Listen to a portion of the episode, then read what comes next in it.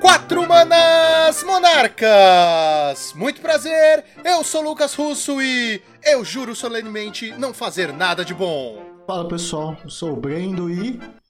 Diretamente de Hogwarts, vingar de leve rola. Ele falou pra mim que ia ser um poema, que filha da mãe. É isso, gente. Ai, ai. Joaquim, Joaquim, Bora, bora, bora, Joaquim. Olá pessoal, meu nome é Joaquim e peraí, quer dizer que a partir de agora o Wizard Scred vai se chamar Prismari Scred? É provável.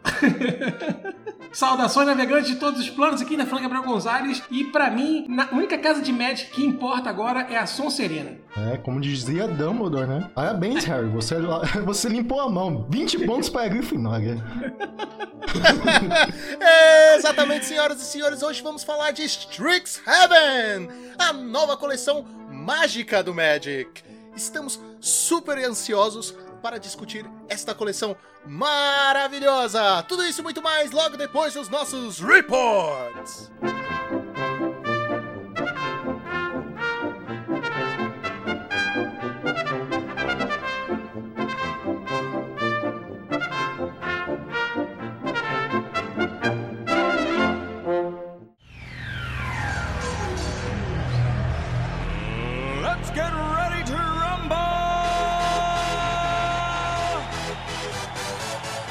Sejam bem-vindos aos reports do Royale Super Cup. Acaba a última etapa de times do Royale e Inside Games fica em primeiro lugar com 15 pontos a mais do que o segundo lugar. Em segundo lugar, então, fica Next Level. Em terceiro lugar, Asa Branca. Quarto lugar, Monarchs. Quinto lugar, Mana Delver. Sexto lugar, Alexandre Weber. Sétimo lugar, Ramuda. E oitavo lugar, HG Team. Esses são os times que já têm a vaga para o próximo Super Cup. Semana que vem teremos então o playoffs para decidir o MVP com os 16 melhores jogadores. Resumo das partidas. Round 1 nós temos Burt versus Onyuki, Project X versus UR Scred. Game 1, Onyuki começa com uma Farseer que encontra uma barreira chamada Jaspera. Burt tem uma posição mais control, removendo as criaturas. Ambos zicam na segunda mana. Burt consegue baixar dois Crown Feeders que começa agressivando. O jogador baixa então um Elite, faltando apenas uma peça para o combo. Apenas no turno 7, Onyuki acha uma Fior tendo remoções aptas e tira o Caron Feeder. Porém, o Burt vai colocando mais criaturas, sendo que Onyuki fica sem criaturas em campo. Onyuki começa a flodar bastante e o Burt consegue baixar um Nubble com o oponente a 4 de vida. Onyuki sem criaturas voadoras acaba concedendo. Game 2. Ambos os jogadores começam lento. A primeira a colocar a criatura é o Burt com um Elite. Onyuki coloca um Augur puxando um raio, ficando com uma mana em pé, dando abertura para o Burt baixar uma Spider Silk Armor. O Yuki então usa o raio, porém o Burt baixa outro Elite. Burt tenta uma remoção que é respondido com duas fadas. Porém, o Burt baixa um Crypt Rats que tira essas fadas. Burt então aproveita que o Yuki fica apenas com uma carta na mão e gospe a mão toda com as criaturas, fazendo o Yuki conceder. Round 2. Foguete versus Pisani. UB Ferris versus Boros Bully. No game 1, Boros Bully usa dois turnos seguidos o Looting, enquanto o Foguete baixa Farseer e Ninja. Com as lanes todas tap, Pisani coloca dois Squadron Hawk, mas não consegue remover o Ninja do Foguete. O Ninja ataca e Pisani faz um double block com os pombos, porém o B utiliza Argony Warp, fazendo com que Pisani fique sem os pombos e o Ninja sobrevive. Pisani baixa um Seeker que já é removido por um Chainer, deixando o ninja atacar tranquilamente. Foguete baixa um Gurmag e Pisani tenta o Monarca, que é anulado. Foguete consegue baixar mais um ninja no ninjutsu, levando Pisani a 4 com apenas uma Trabe em campo. Pisani então baixa um Squadron Rock com uma carta na mão, Foguete bate com todas as criaturas, que leva o Prismatic, que é anulado, sendo forçado o Pisani a utilizar o Flashback. Foguete então no próximo turno faz pressão, levando Pisani a um ponto de vida e baixa mais um Gurmag, que é o suficiente para Pisani conceder. Game 2, Foguete por um misclick passa o turno diretamente e para o lado do Bully, aproveita este misclick e coloca duas traves. Pisani casta um Barrel Screech que é resolvido. Pisani aproveita que o foguete aparentou não ter counter, já que o Barrel Screech resolveu. Então é colocado um monarca, resolve a partida, já que o foguete não tinha criaturas em campo. Game 3, ambos começam sem criaturas em seus primeiros turnos, e no segundo turno, Pisani tenta um Esquadrão Rock, que é anulado. No turno do foguete, o jogador não faz nada e Pisani volta com outro Squadron. Foguete então tenta achar alguma resposta, como o foguete acaba não tendo nenhuma criatura em campo, Pisani tenta um Monarca que é respondido por um Counter Spell que é respondido por uma Red Elemental Blast. Foguete faz um Echo Decay nos pombos que não resolve a situação, mas baixa um Gurmag. Pisani arma sua defesa com Barrel Screech e Foguete tenta um Echo Truth que começa uma Counter War. Pisani sai vitorioso nessa Counter War de Red Elemental Blast. Porém, Foguete tenta um Filmes que é resolvido. Com isso, Foguete consegue fazer pressão, diminuindo aos poucos as criaturas do Bully. Pisani então consegue repor até as criaturas com Barrel Screech, porém está perdendo um tempo com apenas 3 minutos em seu relógio. O tempo não abala Pisani e com quatro pombos atacando no ar, consegue finalizar com um raio. Round 3, Birch versus Live 1, Project X versus Jeskai Affinity. Game 1, ambos ligam a 5. O Birch consegue remover as criaturas, porém o Affinity compra muitas cartas, juntando artefatos suficientes para um Atog Fling, finalizando a partida bem rápido. No Game 2, Birch coloca um Warwood Elf e o Affinity baixa uma Bounce Land. Affinity compra cartas e acumula artefatos colocando dois Atogs em campo. Birch consegue baixar duas peças do combo, porém uma das peças já é removido e os Atogs fazem pressão. Birch consegue até remover um Atog, mas Live One baixa um Mir, continua fazendo pressão. Do lado do Birch apenas um Elite. Live One baixa o Clark Clan utilizando para 3 e sacrificando mais artefatos para deixar o Atog vivo. Live One utiliza então um Rip in the Graves que retorna as criaturas. Tenta sacrificar os poucos artefatos para tirar o resto da vida. O Birch utiliza dois Weather the Storms, indo de 7 de vida para 27. Liv tenta repor a board com os artefatos, tenta finalizar antes que o tempo acabe. Já estava o tempo meio apertado. O Birch baixa o Monarca Verde que bloqueia duas criaturas ao mesmo tempo, o que acaba dando tempo para o Birch ficar vivo e o Live One acaba não conseguindo finalizar e perdendo no tempo. Round 4, final, Live One versus Ravager, Affinity versus Pestilência. No Game 1, Live One coloca o Prisma turno 2, enquanto o Ravager apenas espera alguma criatura entrar em campo, porém a espera acaba recebendo 2 Mirror Forces de uma vez. Ravager já tinha então dois Channers que o utiliza tranquilamente. Live One baixa um Atog sem artefatos suficientes para tirar os 20 pontos de dano de uma vez, e Ravager apenas baixa uma Pestilência em seu turno, ficando totalmente virado. Live One aproveita, acumula o máximo possível de artefatos no turno dele e utiliza duas Galvanics e sacrificando alguns artefatos para atacar com a Tog e finalizar a partida. Já no Game 2, Live One começa igual com um Prisma e Ravager pegando alguma criatura. Live One coloca um Core Skyfisher voltando um Prisma e Ravager em seu turno utiliza um Core Facer destruindo a Land Vermelha do Live One. Ravager coloca então uma Pestilência ficando totalmente tapado. Live One baixa uma Traben, um Core Skyfisher. Ravager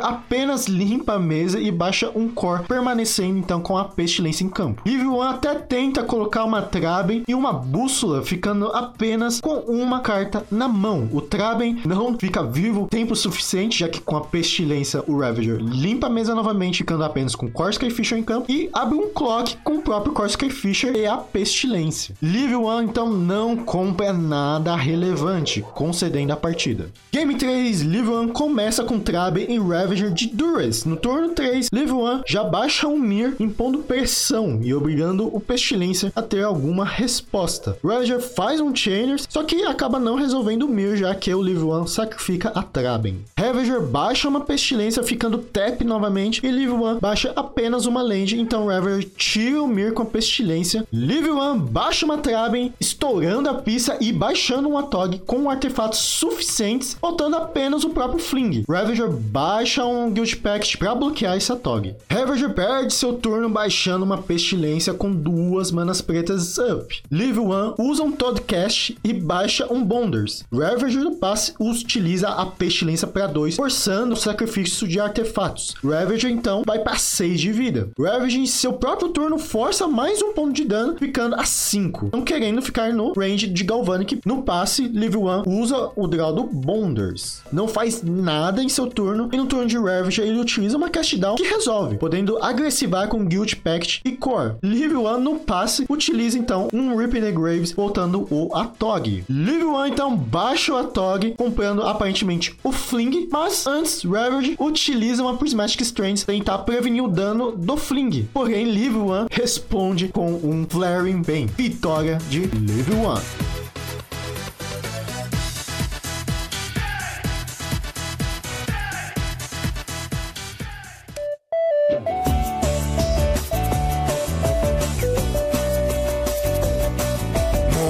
Muito bem, Joaquim, preparado para mais uma semana de Pauper neste maravilhoso podcast? Preparadíssimo, meu querido Lucão. Mas antes, Joaquim, eu gostaria de dar um aviso e dizer que este programa está sendo patrocinado 100% pela X-Plays! Exatamente, a X-Plays, que é uma das maiores lojas de Magic de todo o Brasil, cara. Lucão, que coincidência. Hoje mesmo eu recebi um pacote de cartinhas da X-Plays que eu comprei. Tô aqui com elas na mão. Tem uma Chamas Tribais Foil é, Time Shifted do, do Time Spiral original, lindaça com aquela estrelinha, sabe que tem nas cartas de frame antigo? Quatro Bind the Monster foil, quatro é, Prophetic Prism foil, um Augúrio dos Mortos foil, quatro Mercador, enfim, comprei um, um monte de cartinha que eu não tinha e chegou hoje e dia que você recebe cartinha é, é dia de muita alegria. Alegria dobrada porque veio da X-Place. A X-Place oferece os melhores preços, os melhores produtos, o melhor atendimento. Eles têm diversas maneiras de entregar os produtos de qualidade aí na porta da sua casa neste momento de pandemia. Sim, e chegou tudo muito bem embaladinho, cara, muito bem protegidinho. Bacana, bacana. X-Plays, onde o seu XP vale o dobro. E nós gostaríamos de agradecer ao Guilherme Ulisses por ter enviado para nós o seu feed sobre o podcast. Ele elogiou muito o programa, disse que tá ficando cada vez melhor, então a gente agradece. Muito obrigado, Guilherme. Um beijo aí no seu coração. E você, meu caro ouvinte, se quiser mandar o seu feed, dizer o que gosta, o que não gosta, pode ir em qualquer uma das nossas redes sociais enviar uma mensagem que nós vamos responder com o maior carinho e a maior atenção. Certo? Agora sim, nós vamos para os nossos reports verdadeiros. Então, Joaquim, o que tivemos no Challenger do sábado? Tivemos, Lucão, no challenge do sábado, um, o meta é dando, como é que eu digo, uma, uma leve sacudida em resposta a coisas que têm acontecido. É, a gente teve um meta bem diverso no top 8, bastante diverso mesmo. É, tivemos um, dois, três, quatro, cinco, seis, sete decks diferentes, cara, no top 8, olha que legal. E a gente viu aí a ascensão de dois decks que estavam um pouco desaparecidos, três, digamos assim, Boggles, Stomp e Boros Bully também, que é um deck que de tempo em tempo aparece, que sempre é jogado em grande quantidade, voltou a aparecer. Sabe que isso me deixa até feliz? Ver o Boggles e o Stomp voltando? Eu sempre fico feliz, cara. Porque isso me lembra o tempo da lojinha, bem antes da pandemia, cara. Tipo, é muito nostálgico esses dois decks para mim no, no top 8. Verdade, é. Na lojinha que a gente jogava, eles eram ameaças constantes, né? Tinha muita gente que jogava e alguns jogadores que jogavam muito bem com esses dois decks. Então a gente sempre tinha que é, prever o meta da loja é, contando muito com a presença desses decks. Saudades quando você era pego de surpresa de loja em loja, o meta da, de loja em loja. Verdade, cara. Em primeiro lugar, Tivemos Fogtron, jogador casa, jogador renomado com o deck, está sempre aparecendo nos top 8. É, essa lista dele bem convencional, não cheguei a marcar nenhuma carta, assim. Tá, vamos lá, tem um, um Exclude no side. É, exclude às vezes aparece no main, né? Tinha dado uma sumida, porque com muita, muita spell de LD, os, os Tron agora estão jogando com Counter Spell e Negate no main, às vezes Counter Spell e Prohibit e tal. Exclude deu uma sumida, por ser mais cara, né? Mas aí ele veio com uma no side. Segundo lugar, tivemos Boros Bully pelo jogador Paulo Minhoca Que eu acho que é brasileiro, não só pelo nome, mas pelo fato de que, como vocês vão ver em breve, no domingo, o Beiço de Geia, que é jogador brasileiro, jogou com a lista que são as mesmas 75 cartas. Eu tô imaginando que esses, esse cara pode ser amigo do Beiço, eles podem ter compartilhado lista e tal. Esse deck, esse, esse Bully, ele tá com algumas coisas bem interessantes, cara. O Bully tem, conhecidamente, dois slots flexíveis no main deck, certo? A, além do fato de que o split entre Guardião do Pacto das Guildas e Palace Sentinels é, é variável, tem gente, tem gente tem época que é melhor ir com um Guardião e três Sentinels, e tem época que é melhor ir com dois Guardiões e dois Sentinels, né? Nesse caso aqui a gente tá vendo um Guardião e três Sentinels, e os dois slots flexíveis que ultimamente vinham é, amplamente sendo usado como um Abrade e um Flame Slash, é, aqui eu achei bem interessante a escolha. Ele entrou com um terceiro Journey e um segundo Oblivion Ring. O que é que isso faz? É, o Journey é uma remoção muito é, versátil, né? muito eficaz. Ela pega qualquer coisa. É, a gente via o Flame Slash aparecendo aqui em grande parte para poder conter o, o ramp inicial do Walls, né? que tem muita criatura de bunda 4, muita criatura 04, que os Bolts não dão conta de matar. O Boros, é, ele, o Bully, ele, ele dependia de achar ou uma das duas Journeys, ou o Oblivion Ring, ou o Flame Slash para matar essas criaturas. E ele tinha esse um Abrade também que dá conta de remover ali, às vezes, um, um Bonders, né, inconveniente, ou tentar atacar as lentes do Affinity, sei lá. Mas o Abrade, na forma de remoção, só dá 3 de dano, assim como o Bolt. Então o que, que aconteceu aqui? Essa Journey que entra no lugar do Flame Slash, ela faz o papel das duas coisas, certo? Porque é como se fosse o Flame Slash. Ela também vai tirar as barreiras de 0,4, só que ela também tira coisas maiores maiores, né? Ela dá conta de tirar, por exemplo, um dinossauro do oponente, que o Flame Slash não dá. E o dinossauro é bem conveniente pro bully, porque o dinossauro é 6-5 e ele tem reach, né? Então seus bichinhos ficam. Você tem que fazer champ attack para poder passar pelo dinossauro. Então, uma journey a mais significa uma forma a mais de lidar com o dinossauro. E Oblivion Ring faz a mesma coisa, né? Porque ele, ele também vai conseguir exilar tudo que a journey exila. E ele também serve para tirar um bonders inconveniente do seu oponente no game 1, né? Assim como o Abrade servia. Mas enquanto remoção de criatura, ela é muito melhor do que o Abrade. Então eu gostei muito dessas escolhas no main. Achei que foi bem, muito bem. É, foi uma estratégia muito boa, foi uma leitura muito boa de meta. É, claramente, né? Porque também chegou em segundo lugar. E o side também tem coisas diferentes. Ele tá trazendo aqui classicamente os Cleansing Wildfire, mas ele fez uma coisa interessante. Em vez de jogar com 4, 5 ou 6 Pyroblast, sabe? Tipo que usava 4 Red Blast e 2 Pyro, ele veio só com duas ele só tem duas anulações vermelhas, que são duas Red Blast, e ele tem quatro relíquias, cara. Sabe o que, que eu acho que isso reflete? A relíquia joga bem contra Tron desde que você compre duas e consiga ficar deixando o cemitério dele sempre vazio, certo? Uma relíquia só no meio do jogo não adianta nada, porque uma hora ele, se ele precisar muito usar o cemitério dele, ele vai tutorar um upgrade, matar sua relíquia, forçar você a estourar logo para poder passar a usar o cemitério, né? Mas se você faz uma no turno 1, uma no turno 2 e mais pra frente ainda acha outra, quatro relíquias, aí você sobrecarrega. E a relíquia tem um grande trunfo, ela é muito boa contra o Jund, porque uma das, das spells mais importantes do Jund é o Pulse of Murasa. Tanto para ele voltar pro jogo, né, quando ele estava estabilizando e construindo a mana nos primeiros turnos, quanto para recorrer bichos que morreram e te sobrecarregar ainda mais com os bichões que ele faz. Então, se você mantém o cemitério do Jund limpo, a relíquia é uma ótima forma de fazer isso, né? Então, com quatro relics, ele acaba de fato conseguindo responder a mais de uma coisa de vez, né, com esse side. Eu achei muito, muito legal. Em terceiro terceiro lugar, tivemos o Boggles, do jogador ACG88. Também uma lista bem padrão, acho que não tem nada aqui que vale a pena a gente ressaltar. Em quarto lugar, tivemos Gru Ponza. Olha o Ponza aí voltando pro top 8, tá vendo? Eu acho que isso. Não, mas pra quê? Eu... Pra quê? É, pois é. Ninguém tava com saudade. Ninguém tava com saudade, isso eu não tenho como discordar. Mas eu acho que isso também se dá pelo fato de que o Jund tá em plena ascensão no nosso formato. Porque o que acontece? É, LD é uma estratégia muito boa contra o Jund. Porque atrapalha a mana dele, não só porque destruir terreno atrapalha qualquer coisa, qualquer deck, qualquer ramp, mas porque o Jund, além de depender das lanes, ele como ele não usa, né, auras nem nada, ele só vai realmente rampar é, atingindo suas land drops e tal, a forma que ele tem de fazer isso é jogando com bounce land, né? ele tem quatro bounce lands, então é um alvo muito bom para você destruir. Esse, essa versão aqui do Funny Main 31399 usa 8 LDs no main, então é realmente um Ponza, né? Ele tem 4 Termorgast, 4 Monvuli, então ele tem uma chance alta Altered tá te dando LD no turno 2 já. Fora isso, é bem padrão a build dele, tá bem redondinha assim, com 4 de quase tudo no main, só que ele usa dois Sarufs e dois Entourage of Trust no, no main deck, em vez de usar Visionary, etc. No side ele tem duas cópias de Inside Out, que é uma segurança contra walls, né? Quinto lugar tivemos Stomp. Vai Stomp! Vai, Stomp!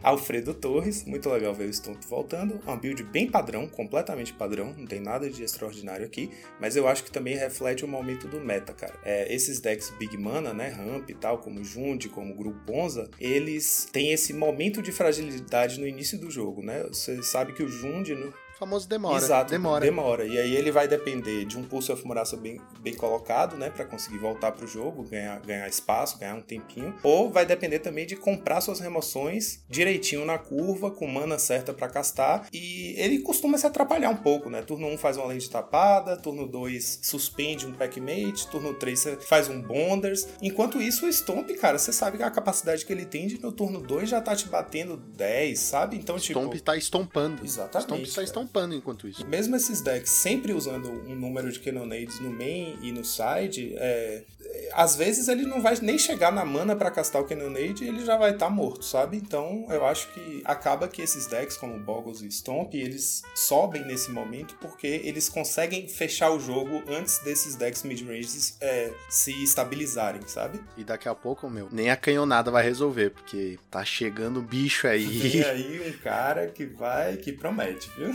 Soltaram os cachorros. Soltaram Ai, meu Deus.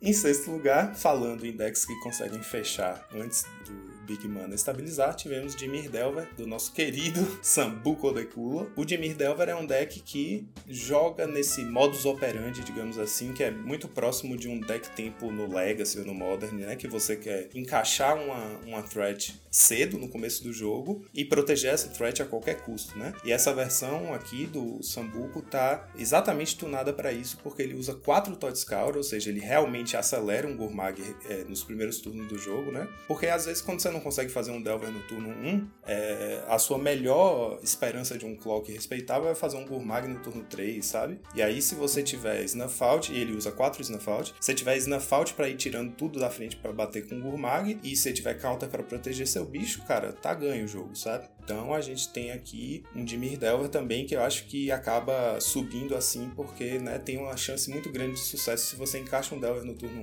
1 e ele flipa no 2, se você tiver counter, já era, cara. Mesmo ele tendo remoção infinita, você consegue causar um estrago. Em sétimo lugar, tivemos o Boggles do Hunter BR, jogador brasileiro, que é o Cristiano. Mandar um salve aí para ele, porque ele fez top 8 no sábado e no domingo de Boggles. Parabéns, cara jogou muito, né, para conseguir essa consistência de subir nos dois dias com o Boggles, que é um deck que muitas vezes trai a si mesmo, né? Tipo, você depende de saber, você tem que ter habilidade muito, muito forte de saber que mão que pá, saber ligar com habilidade, porque é um deck que não recupera muitos recursos e que precisa vir com mãos razoáveis, né? Então você tem que saber qual é a hora de sacrificar seus recursos para poder tentar uma vitória. E aí, pô, meu salve para ele, porque é um grande feito fazer top 8 de Boggles dois dias seguidos. Em oitavo lugar, tivemos o Ryuki, do nosso queridíssimo time Asa Branca, fazendo o top 8 de Mono Black Ponza. Tá aí, cara.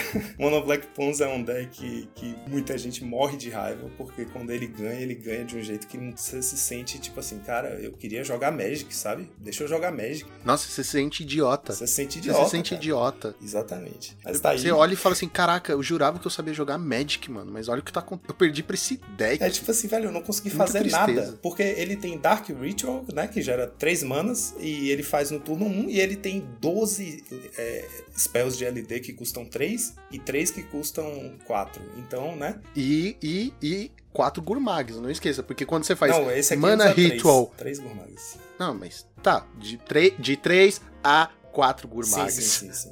Então quando ele faz Mana Ritual, Ritual LD, LD, ele já tem duas spell no cemitério. Exatamente. Aí no próximo turno ele faz a mesma coisa, já tem quatro. É, tá rapidinho fudido. ele fe- fecha um Gurmag na mesa e já era pra você. É. Ou Gurmag ou a vir com essa mão, né? Ou Gurmag, Gurmag ou a Torne. Porque se ele destruiu duas lanes suas nos primeiros dois turnos e ele fez uma Torne, cara, já era, né? O cara com um Monarca na mesa e você sem land, Cara, vou te dizer que a Torn é melhor do que ter o, o Gurmag, na minha opinião. É? Pra esse deck. É, é Pra esse deck, que não, não compra tanta carta. Não... Exatamente, porque, tipo assim, um Gourmag, você pode fazer ele cedo e bater 10, bater dois turnos. Digamos que você não, não compre um LD, né, nos próximos dois turnos. Aí seu oponente faz uma land, faz outra land e já tá com mana pra fazer um cast down, por exemplo. Aí já se livra do Gourmag. Mas o, o Monarca, você precisa chegar em mais mana, fazer um bicho, conseguir bater com o bicho, é bem tenso. Ah, o, o, o Monarca, ele te obriga a fazer... A, a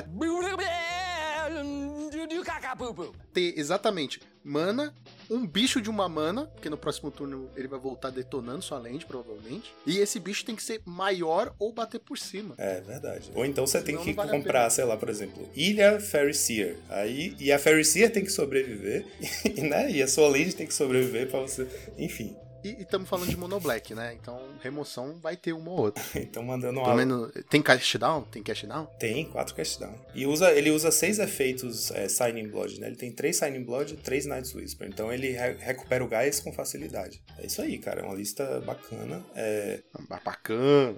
Bacana, assim, eu digo, a lista tá bem construída, sacou? Você olha e você vê que é uma boa lista. Agora, bacana depende da, da, da subjetividade do, de quem vê. É, mas vamos mandar um salve aí pro Ryu, que fez top 8 de Mono Black Land Destruction. Que eu acho que é um deck que ele gosta pra caramba, assim. Eu ouvi dizer que é o deck, tipo, o pet deck dele. Ryuk, parabéns, mas é deck de babaca, viu?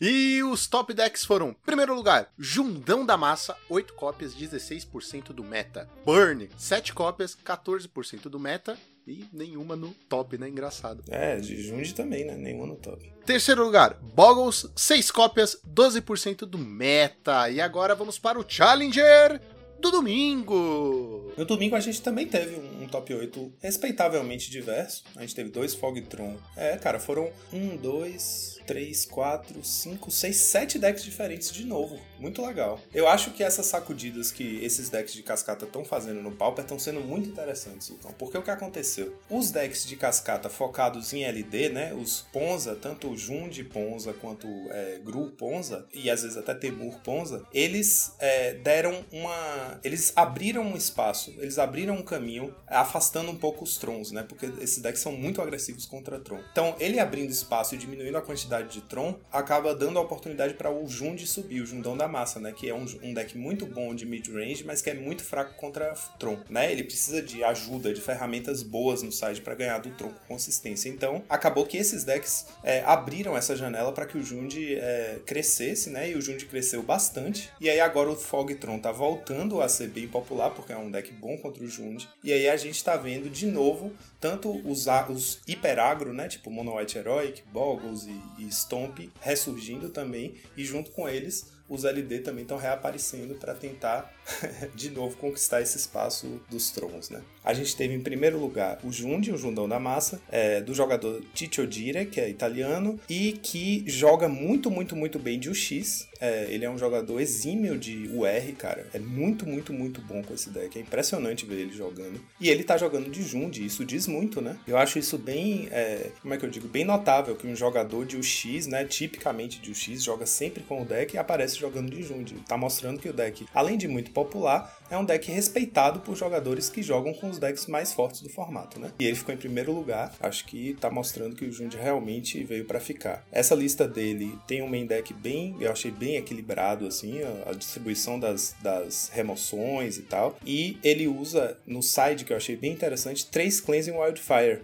Além das quatro Pyroblast, né? Ele tem as três Cleansing Wildfires, um Shenanigans, então ele tem. E dois Okibas, cara. Então ele tem bastante ferramenta contra Tron, né? Ele tem aí 10 cartas do side que ele pode puxar pra dentro que são bem boas contra Tron. Okiba é bem forte contra Tron. Shenanigans pode também atrapalhar bastante o desenvolvimento do Tron no início do jogo. E um Cleansing Wildfire, né? A gente sabe que é uma carta que já tem, vem sendo usada há muito tempo aí contra o Tron pelo Bully, né? E fez ela se tornar popular no side. E as quatro Pyroblast, é claro, é de lei, né? Que é bom contra Tron e bom contra o X também. Muito legal aí ver o Jund se consolidando, a lista ficando cada vez mais otimizada e ficando em primeiro lugar no challenge mais uma vez. Em segundo lugar tivemos o Stomp, pelo jogador Beranrid. Parece que ele digi... a sensação que dá é que ele digitou errado, que o nome dele é Bernard e ele digitou errado, sacou? De novo, é uma lista bem padrão, não tem nada fora do comum. Nenhuma, como eu, como eu gosto de falar, nenhuma, nenhuma apólice de seguro contra a Cannonade, mas é aquilo que eu te falei. Esses decks não estão tentando se proteger da Cannonade, eles estão tentando ganhar antes do oponente ter a chance de fazer uma Cannonade. Tivemos em terceiro lugar o Casa, olha aí, mandar um salve pro Casa, eu acho que ele é japonês, então ele não vai. Provavelmente não acompanha o podcast, mas o Casa, grande jogador de Tron, ficou em primeiro no, no sábado, em terceiro no domingo. Aí aqui tem uma coisa interessante, cara. Diferente do sábado, a lista dele, além do Exclude no side, usa uma cópia de Kabira Crossroads também. É aquela land branca que dá 2 de vida. É, ela entra virada e dá 2 de vida. Ela pode ser alvo do Crop Rotation, né? Você pode. Acho que o único motivo dela tá aí é esse, que você pode usar o Crop para buscar ela e ganhar 2. E aí você. O, o Tron. Pode flicar. Exato, o Tron tem o Flicker e ele usa dois Flickers no meio, então você tem aí, né, uma forma de recuperar bastante vida flicando. Se você ficar flicando é, uma wall e uma cabira, você vai ficar ganhando dois de vida várias vezes, todo turno. Né? É interessante essa É interessante, Eu interessante. nunca tinha visto, é, pois é. E assim, legal porque a cabira, ela faz mana branca, né? Então, tipo, é melhor do que um Radiant Fountain, apesar de entrar virada, porque essa mana você pode usar. Tipo assim, você botar uma cabira para dentro do side e comprar ela na mão inicial, não é ruim para você, porque a mana não é uma mana inútil. Não, é a mana do Ephemerate. Exato, exatamente. Em quarto lugar, Boggles. Do jogador Hunter BR, Cristiano. Aí fica o salve reforçado. O cara mandou ver aí, fazendo top 8 sábado e domingo. A mesma lista, chegou lá. Quinto lugar tivemos Fogtron, do Not Good, meu amigão é Simplify. Da última vez que ele fez top 8 foi no sábado anterior, que foi o mesmo sábado que eu fiz top 4. A gente entrou junto no, no top 8. A gente foi pareado no sexto round, os dois estavam 5-0. Ele concedeu pra mim, pra gente poder descansar antes do top 8. Ele é muito, muito, muito meu brother. Um cara que joga muito bem de Tron. E ele tá sempre mexendo na lista dele, né? Eu achei bem interessante, porque o que aconteceu no último fim de semana foi que ele fez top 8 com Tron, depois de ter um recorde perfeito no suíço, né? Não perdeu nenhuma. A que ele perdeu foi ele concedeu, a gente splitou, basicamente. Quando chegou no top 8, ele perdeu por um Tron, pra uma Mirror, porque o oponente comprou ridiculamente bem. Não é que as draws dele foram ruins, mas é que as, as do oponente foram ridículas. O oponente fechou o Tron no turno 3 nos dois jogos sem comprar nada. E aí aquela coisa que ele faz, uma land de usa no turno 1, outra land de usa no turno 2 e um prisma, e aí no, no outro turno, no terceiro turno, a terceira land de usa, aí faz um Bonders, um Muldrifter, e aí já era. Sabe? Foi isso que aconteceu nos dois games, ele ficou bem tiltado, coitado. E aí o que aconteceu? Nesse challenge, dessa vez ele veio com um Jinrova no main e um Jinrova no side. Então ele, ele veio preparado pra Mirror, né? Ele tem É- quatro. É de raiva. Ele tem Jin Raiva. Jin Raiva, exatamente. É. Jin Raiva Horror. E eu não sei o que que deu no Zimp, que ele jogou com 60 cartas dessa vez. Ele tava jogando sempre com 61, 62. Caraca, ele é o caminho. Ele é o caminho. Meu Deus. Ele é Eu vou falar pra ele a história lá da música, vamos ver se ele, Fala, se fala, ele mas tenta. fala. mas 66 Fala, é insanidade demais, cara. Não, não, mas, mas ele, ele, ele, ele é capaz, eu confio. Eu também acho que ele é capaz, não sei se ele é louco o suficiente. Então, no side dele, ele tem um Jinrova, além das clássicas ferramentas do Tron. Pro side, eu acho que ele, curiosamente, está com quatro Blue Blast no side, porque acho que com a ascensão do Jund, a, a quantidade de Pyroblast que ele ia enfrentar é, pós-side, né, é, é muito alta. Então, ele mandou ver nas Blue Blast, e aí ele também usa cinco cópias de Red Blast, né? Uma Red Blast e quatro Pyroblast. Então ele tava realmente com sangue nos olhos para derrotar a Mirror. Sexto lugar tivemos Boros Bully, aí o beiço de Geia, né? Com a mesma lista, as mesmas 75 do Paulo Mios que a gente viu no sábado. Então a gente teve aí dois brasileiros trazendo Bor- Boros Bully pro top 8 e com essa build que eu achei muito, muito bacana. Então queria mandar um salve, eu não sei se a lista é deles, essas modificaçõezinhas, né? Mas acredito que sim, porque eu sei que o Beiso é um jogador que tem muita visão de jogo, muita estratégia, assim, que é um cara com a leitura incrível. E então acredito que possa ter partido deles, mas querendo, eh, sendo deles ou não, dá o parabéns aí, porque a lista tá bem bacana. Sétimo lugar tivemos o Mono White Heroic, do jogador Wambo Combo 2020. Uma build também bem padrão, cara. Não tem nada que dá notícia, não. Mas é a mesma coisa, aquilo que a gente tava falando, né? Esses decks rápidos que fecham o jogo rápido desviam da, da- do controle de board que vem com esses decks de mid-range, de ramp. E em oitavo lugar tivemos o Jun de Ponza, pelo Darth Kid. Ele já Melhor nick. é, melhor nick, Melhor já nick. apareceu aqui algumas vezes. Depois do, depois do nosso amigo Sambuco de Culo, Dark Kid é o melhor nome. um, é um Jun LD, na verdade, assim, né? É aquela coisa, a gente chama de LD, é um Ponza, mas ele só usa quatro Monvuli. Então, não é exatamente o plano de jogo destruir land, né? O Monvule é aquela ferramenta que esses decks de ramp acabam não podendo dispensar porque é muito útil, né? Rampa do seu lado e atrapalha o lado do oponente. E aí, com a coisa das dual lands é, nevadas, né? Ele tem três cópias da RG e três cópias da BG. Então ele tem aí, ele pode destruir sua land e buscar a land que conserta a mana dele e rampa e atrapalha você. Então, né? É bem bacana aí. Acaba que o Monvule é uma ferramenta bem justificável nesses decks, mesmo que não use nenhuma outra LD, mesmo que chegue tarde demais, vai ser sempre bom para você. E é aquele, aquele pacote que a gente conhece, né? Com Packmate, Boarding Party, Altisauro e Visionary, né? Acaba que quando o deck não usa 8 LD, só usa 4, ele consegue usar esse pacote fechadinho de criatura, que é muito bom nesse deck, que é 4 Arbor Elf, 4 Visionary, 4 Packmate, 4 Boarding Party e 4 Altisaur. Então fica bem amarradinho. E aí a parte preta do deck usa 4 Cast Down e 3 Editos. Então traz a remoção forte que o, quando você joga de Gru você não tem, você só tem Bolt, né? E aqui esse aqui consegue lidar com qualquer criatura. E os top decks foram: primeiro lugar, Jundão da Massa com 16 cópias, 21% do meta. O deck veio para ficar e é, é, isso, gente, é isso. Segundo lugar, Fogtron, Boros Bully com 7 cópias, 9% do meta e Gruponza, 6 cópias, 8% do meta. E agora vamos para a nossa listinha da semana. Bom, a lista da semana que eu trouxe, não estamos numa daquelas que eu não trouxe achando que vai conquistar seu coração, não. Eu trouxe porque é uma lista muito interessante e eu queria discutir ela. Eu trouxe um Jundi Tortex. Você já foi mais carinhoso. Ô, Lucão. Mas você sabe que quando eu faço isso, na semana seguinte eu volto com uma coisa bem charmosa, né, para você. Eu, eu quero só ver se na semana que vem vai ser o que eu, o que eu tô é, pensando. Eu dependo de pessoas fazerem resultados com decks interessantes. Não, não, não, não, não. não. Quero ver se vai ser o deck que eu tô tá pensando aqui. Tivemos um Jun de Tortex que ficou no top 4 do PCT da, dessa semana, que aconteceu ontem, na terça-feira, dia 6, do, dia 6 de abril. PCT, para quem não sabe, é o Pauper Classic Tuesdays, é um torneio que acontece semanalmente, toda terça à noite. Ele é um torneio organizado por americanos, então ele começa bem tarde pra gente, começa às 10. É difícil pra gente jogar, porque quando dá muita gente, acaba que você joga seis rodadas mais top 8 e tal.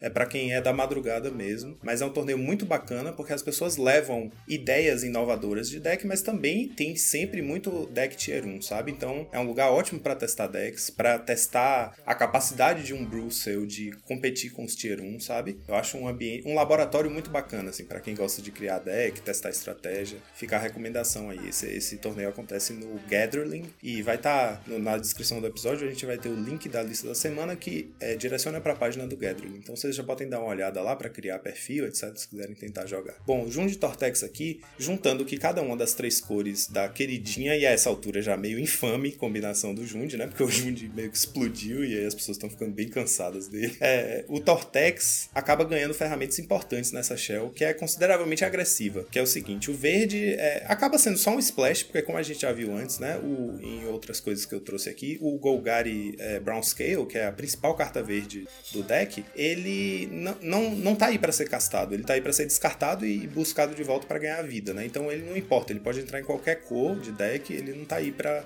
usar mana verde. É, o que ele tem é só um splashzinho mesmo, ele usa dois Spore Frog e dois Tilling Tree Folk. O Tilling Tree Folk é bem útil nesse deck porque ele te dá cartas a mais na mão, né? Ele entra e pega duas lanes do seu cemitério, e aí se ele morrer, você pode repetir esse processo, e aí você reabastece sua mão de cartas, se você precisar de quantidade de cartas. E o Spore Frog é aquele sapinho que sacrifica para poder é, prevenir o dano isso, de combate. É, dos esporos. Você sacrifica ele e ele faz um fog. E ele custa um mana e é um barrão. Então é muito fácil ficar recorrendo ele no seu cemitério para alocar o combate, né? É, o que o preto traz é, além da Age central, que é o encantamento, né? O Tortex, ele traz criaturas que são muito sinérgicas, muito importantes para a estratégia, como o Flashback Marauder, que foi um que entrou pro formato há pouco tempo, mas que é muito bom, que ele entra, ele é um édito recursivo. Ele entra, cada jogador sacrifica uma criatura. Você sacrifica ele, ele vai pro seu cemitério, aí você usa o Tortex para buscar ele de volta, né? Então por três manas você tá matando uma criatura do oponente por turno. A gente tem Stickweed Imp, né? Que é o bichinho 1/2. Ele tem praticamente Death Touch, tudo bem. Não é Death Touch, mas é funcionalmente Death Touch.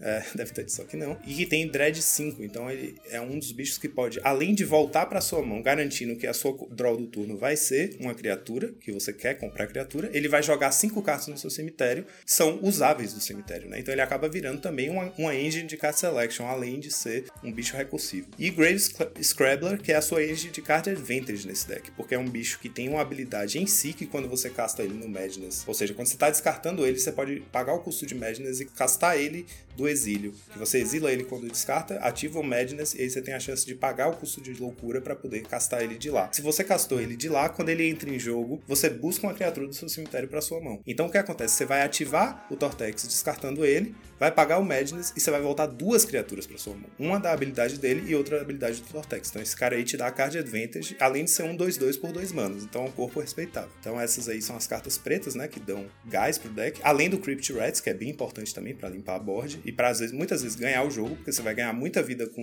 o Golgari, né, o Golgari Brown Scale. E aí vem com o Crypt Rats para fechar. Que aliás, até até então era a forma mais é, eficiente, era a melhor forma, a única forma que o, o Tortex Golgari normal, assim, a versão tradicional, tinha de fechar um jogo se o combate foi locado, certo? Tipo, se você tem um Stonehorn sendo é, flicado todo turno, você ia ter que ficar dando Crypt Rats, dando dano nos dois. Enfim, às vezes isso não adianta porque o Tron ganha muita vida e você não. Aí você vai acabar morrendo. Né? Quer dizer, você tem como ganhar vida também, mas você não vai conseguir competir com o Tron ficando recorrendo é, o Golgari, recorrendo o Crypt Rats, é muito recurso. Então o que que o vermelho traz? O vermelho traz uma carta incrível para acessar os recursos, porque, enfim, é a Fateless Looting, porque você vai comprar duas e descartar duas. As duas cartas que você compra te ajudam a cavar atrás das coisas que você precisa. E as duas que você descarta são cartas que vão ser úteis para você no cemitério. Então é uma carta incrível nesse deck. E além disso, ele tem também duas remoções muito boas que são Lightning X, que custa um vermelho e como custo adicional você descarta uma,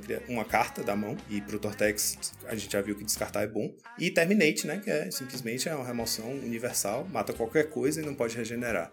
Melhor remoção do pau. Então o vermelho está trazendo essas ferramentas que são muito boas e de quebra ele acaba conseguindo também ganhar uma combo kill consistente. Essa coisa que eu falei de você conseguir ganhar por cima de combat lock, né? Essa combo kill consistente e recursiva que não usa o combate. O, ele usa duas cópias do Monstrous Scarabit, que é aquele é, inseto, né? É um escaravelho 4/4 que custa 4 manas ou 3 manas quaisquer, uma preta e uma vermelha. E ele tem cycling por uma híbrida, preta ou vermelha. Então você pode reciclar ele várias vezes por turno, né? Porque você pega ele de volta com o Tortex. Você tem quatro Drainage Stinger, que é aquele bichinho que é a win condition do Cycling Storm, que é o bichinho um vermelho, um qualquer 2-2. Toda vez que você cicla outra carta, é, ele causa um de dano ao jogador. Ao jogador alvo, acho que é a cada oponente, sei lá. Ao oponente. É, cada oponente, Cada é, oponente. você não tem que dar alvo. E é, então, né, se você tem um desse. E o próprio bicho tem cycling, né? Ele mesmo tem cycling 1. Então, se você tem um desse na mesa, tanto com o Carabid quanto com o próprio é, Stinger, você consegue é, ficar todo turno ciclando várias vezes a criatura, dando um de dano no oponente até ganhar, né? É legal porque é unilateral. Tipo, o Crit Rats faz isso, mas dá dano nos dois e mata todos os bichos. E esse bichinho aí, estando na mesa, consegue, né? Só dar o dano no oponente. Eu achei uma build, cara, muito bem pensada. Achei é, realmente, assim, notável essa, essa lista. Eu não montaria. Eu sabia. ah, é, não é que não faz o meu estilo É. de jogo. Eu gosto muito. Eu, eu gosto muito da mecânica do Uhum. Torture. O Torture BG é um deck que eu gosto muito da mecânica, mas só pelo Uhum. meme. E você ficar. Mano, é uma punhetação, tá ligado? Ah, joga bicho no cemitério, volta bicho pro cemitério, joga no bicho na mesa, aí volta. Assim, e você fica nessa, fica nessa. Eu acho um deck legal. Consistente pra caralho. Que você depende literalmente de uma carta todo deck funcionar. Mas eu acho divertido. É aquele deck que você vai jogar num campeonato gratuito da lojinha pra relaxar. Só que, competitivamente falando, e. Não, e no mall tem essa no mall tem essa camada mais de dificuldade que é a quantidade de trigger acaba com o seu tempo, cara. Sua internet pode ser ótima, mas se você não clicar ultra rápido, você vai perder no tempo várias vezes. Tem essa, né? Como a gente tá vivendo esse momento de mall, de pandemia, é pior ainda. Mas, assim, é é uma build legal. Achei bacana. Gosto de Terminate. Gosto de Lightning X, mas não montaria nem a pau. Eu fiquei com vontade de jogar com essa lista, cara. Acho que, enfim, se eu achar o espaço aí e tal, é, devo montar no mall. Tenho, acho que eu tenho tudo. E jogar algum torneio gratuito com ela, porque é uma lista interessante, assim. Pelo menos no papel parece ótimo. E ele fez top 8, ou top 4 do torneio. Então foi bem, né? Deu, deu bom. E agora vamos para os nossos reports. o que tivemos essa semana neste maravilhoso time. Desde a última vez que a gente se falou, tivemos é, dois top finishes de membros do nosso time. A gente teve o Bunch of Paradise ficando em primeiro lugar com um 3-0 no último Sextou Pauper, que é o torneio organizado pela Card Games Brasil. Recomendo muito esse torneio. Ele tem prêmios incríveis, ele tá sempre sorteando coisas bacanas na live. É...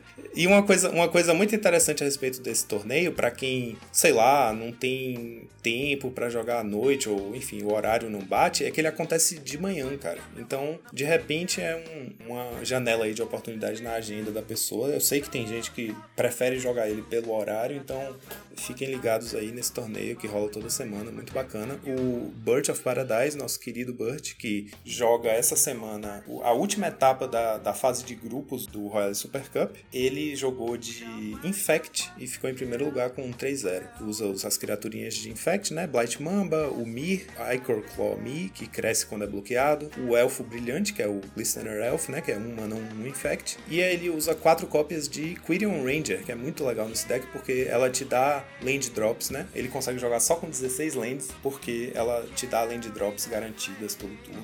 E a gente sabe que o, o Infect precisa de duas manas no máximo para funcionar. Então, muito legal aí essa build dele. Muito eficiente também. Ele usa a carta nova, né? Que saiu em Kaldheim, que eu acho muito legal. E quando saiu, realmente era uma carta que tinha cara que ia ser muito boa nesse deck, que é a Snakeskin Veil, que é o véu de pele de serpente. Custa uma verde, é instantânea, você coloca um marcador mais um mais um na criatura alvo e que você controla e ela ganha Hexproof até o fim do turno. Então, excelente mágica de proteção que ainda faz seu bicho crescer. E aí, fora isso, ele tem as pumps, né? O 4 Mutagenic, que é de graça, 4 é, Vines, que é uma, uma, mágica excelente também no deck, porque protege e pampa seu bicho ao mesmo tempo, e 4 Groundswell, a carta que tem é, Landfall, né? Ela é um mana verde instante, a criatura recebe mais 2 mais 2 até o fim do turno, e se você baixou uma land esse turno, recebe mais 4 mais 4. Você consegue kills muito rápidos com Groundswell. Se você comprar muito bem, por exemplo, e fizer turno 1 Elfo Brilhante, você consegue fazer turno 2, baixa a segunda land, 2 Groundswell, dá mais 8 mais 8 e faz mais um crescimento mutagênico, tá batendo com o bicho 11 e 11 Infect. Então a gente teve o Burt, né? Ficando em primeiro, e o outro top finish foi Oliver Jules. Ficou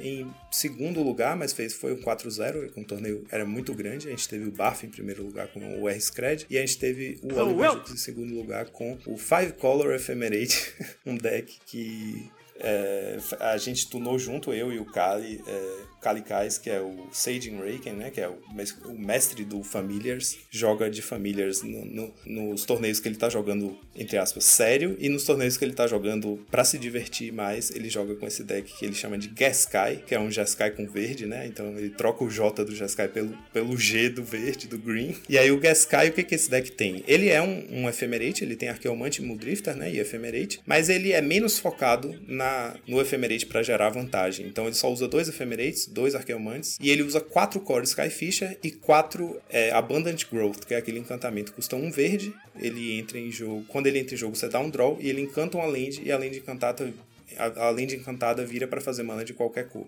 Com isso, você consegue fazer Abundant Growth no turno 1, turno 2 Core, devolve o Abundant Growth, e essa é uma engine de card advantage. Além de, do que o core, por ser 2-3 voar, é uma barreirona para as fadas, né? Então é uma criatura muito boa contra o X, e o deck é muito bom contra o X, e você se surpreenderia em ver o quão bem o deck roda, apesar de ser um deck de 5 cores, ele tem realmente mágicas das 5 cores no main deck, ele tem a Braid, ele tem Cast Down, ele tem Fire Cannonade, ele tem Terminate, ele tem Bolt, ele tem Brainstorm, ele tem Ponder, ou não, não Brainstorm tem é, Preordain, Counterspell e ele tem é, o Core e o Ephemerate de branco. E aí a mana base dele são 6 Fatlands, né? 4 Ash Barons e 2 Evolving Wilds. Ele tem um Bojuka Bog, que é a fonte preta que o deck tem naturalmente, mas aí você tem dois Bonders e 4 Abundant Growth para gerar mana de qualquer cor. E 4 Thriving Isle, que quando entra você escolhe a cor secundária que ela gera. Né? Então, a, a, rapaz, a mana ela flui com uma, uma, facilidade que é muito surpreendente. A pessoa bate o olho nesse deck e pensa, não é possível que esse deck rode direito. Ele deve ser muito torto, mas não é. E aí, deu bom 4-0,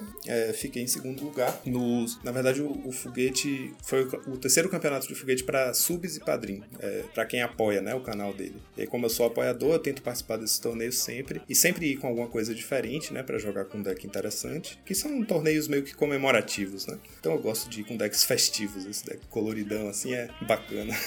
Então, Já sabe, né, galera? Solta a vinheta. And I'll teach you to chick chicky boom, chick chicky boom, chick chicky boom.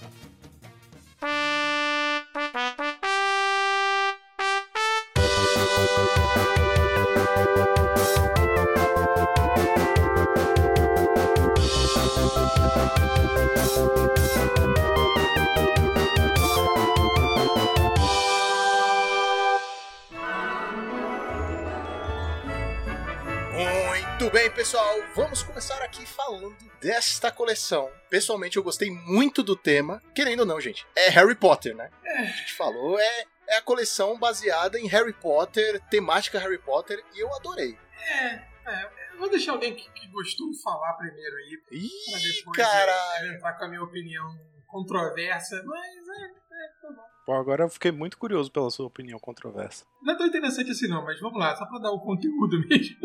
O tema Street Seven, quem não sabe, é basicamente Harry Potter mesmo, né? Então, nós temos aí algumas escolas, é, não é escolas, né? Seria É escolas? universidade. É uma universidade e as Faculdade. casas são faculdades. É, são as casas, basicamente são as tem as casas ali e tem as combinações de cores, são duas cores, né? E enfim, é uma edição legal, é bem temática. Eu, eu acho que eles acertaram aí no tema de bruxinhos. É guildas de Ravnica Exatamente. sem É uma guilda sem guilda. É, guildas... Não, é guilda tem, porque a escola pode ser uma guilda, tipo, mas é você estudou, Ravnica. Essa que é a pergunta, né? É, a, a minha grande questão que eu quero trazer aqui aos nossos confrades, né? Estamos aqui né, nessa formação maravilhosa aqui. Depois de Eldraine, né, e eu acho que Eldraine foi uma das coleções mais incríveis em questão de lore, de arte, né, de criatividade, que foi, é, na minha visão, assim, que a Wizard ela se permitiu é, entre aspas, sair da sua zona de conforto, vamos dizer assim, né, do seu próprio lore e fazer alguma coisa temática fora desse mundo. E assim, deu muito sucesso, foi incrível, né? A despeito do, do Oco, foi incrível a coleção. Mas, assim, de lá pra cá, vocês não acham que a Wizard ela tá se empolgando um pouco demais, assim, nessa fuga e até mesmo inspiração em outros temas? Porque o Magic ele sempre foi tão assim fechado dentro do seu próprio lore, né? E isso me agradava, de certa maneira. É, como eu falei pra vocês, eu, eu fui um grande fã, sou um grande fã de Eldraine, eu achei a coleção muito charmosa, mas de certa maneira eu fico um pouco incomodado, né? Assim, já abrindo as discussões aqui, com essa inspiração de temas fora do lore do Magic. Quer dizer, vai estar dentro do, do lore do Magic, vai ter os personagens do Magic, mas assim, não sei, eu acho que isso me quebra um pouquinho, me tira um pouquinho do mundo que a gente está acostumado a acompanhar. Depende, sabe? Porque a Disney fez isso. Tipo, Ela, ela pegou contos que já existem, coisas que já existem, tá ligado? E transformou no universo dela. E ninguém acha ruim, muito pelo contrário, as pessoas falam que é é Disney. A Bela Adormecida é Disney, é Chapeuzinho Vermelho é Disney. E não é, né? Isso são Não meio é que original da Disney. é, é, contos folclóricos e histórias de contos de fadas que são já muito, muito seculares, né, muito anteriores. como a Wizards fez com Eldraine. E eu não vejo problema em, tipo, ah, vamos pegar referência aqui, vamos pegar referência ali. É bacana, o pessoal se empolga. Tipo, eu me empolguei com a temática. Harry Potter é uma coisa que fez muito parte da minha infância, né? Assim como quando anunciaram que vai ter também com o Senhor dos Anéis, eu achei legal, porque, porra, não tem como ser mais nerd que isso. Você vai juntar Magic, RPG e Senhor dos Faltou Anéis. só a turma da Mônica, mas Produto pode só. Porra, aí é de fuder, né? Aí é de É fuder. que eles não podem mais usar vermelho, retorno Ravnica, né? Então aí tem que inventar outra coisa, né? Foi o que eu falei, é Ravnica sem Ravnica, né? Assim, é, é muito bacana você se inspirar em coisas que existem. Por exemplo, se lançar uma coleção amanhã falando assim, ó, baseamos em Star Wars. Eu compro cada card, cara. Eu compro cada card. Olha, Foda-se que eu olha, tá Eu gravado vou- isso eu vou- daí, hein? Eu vou.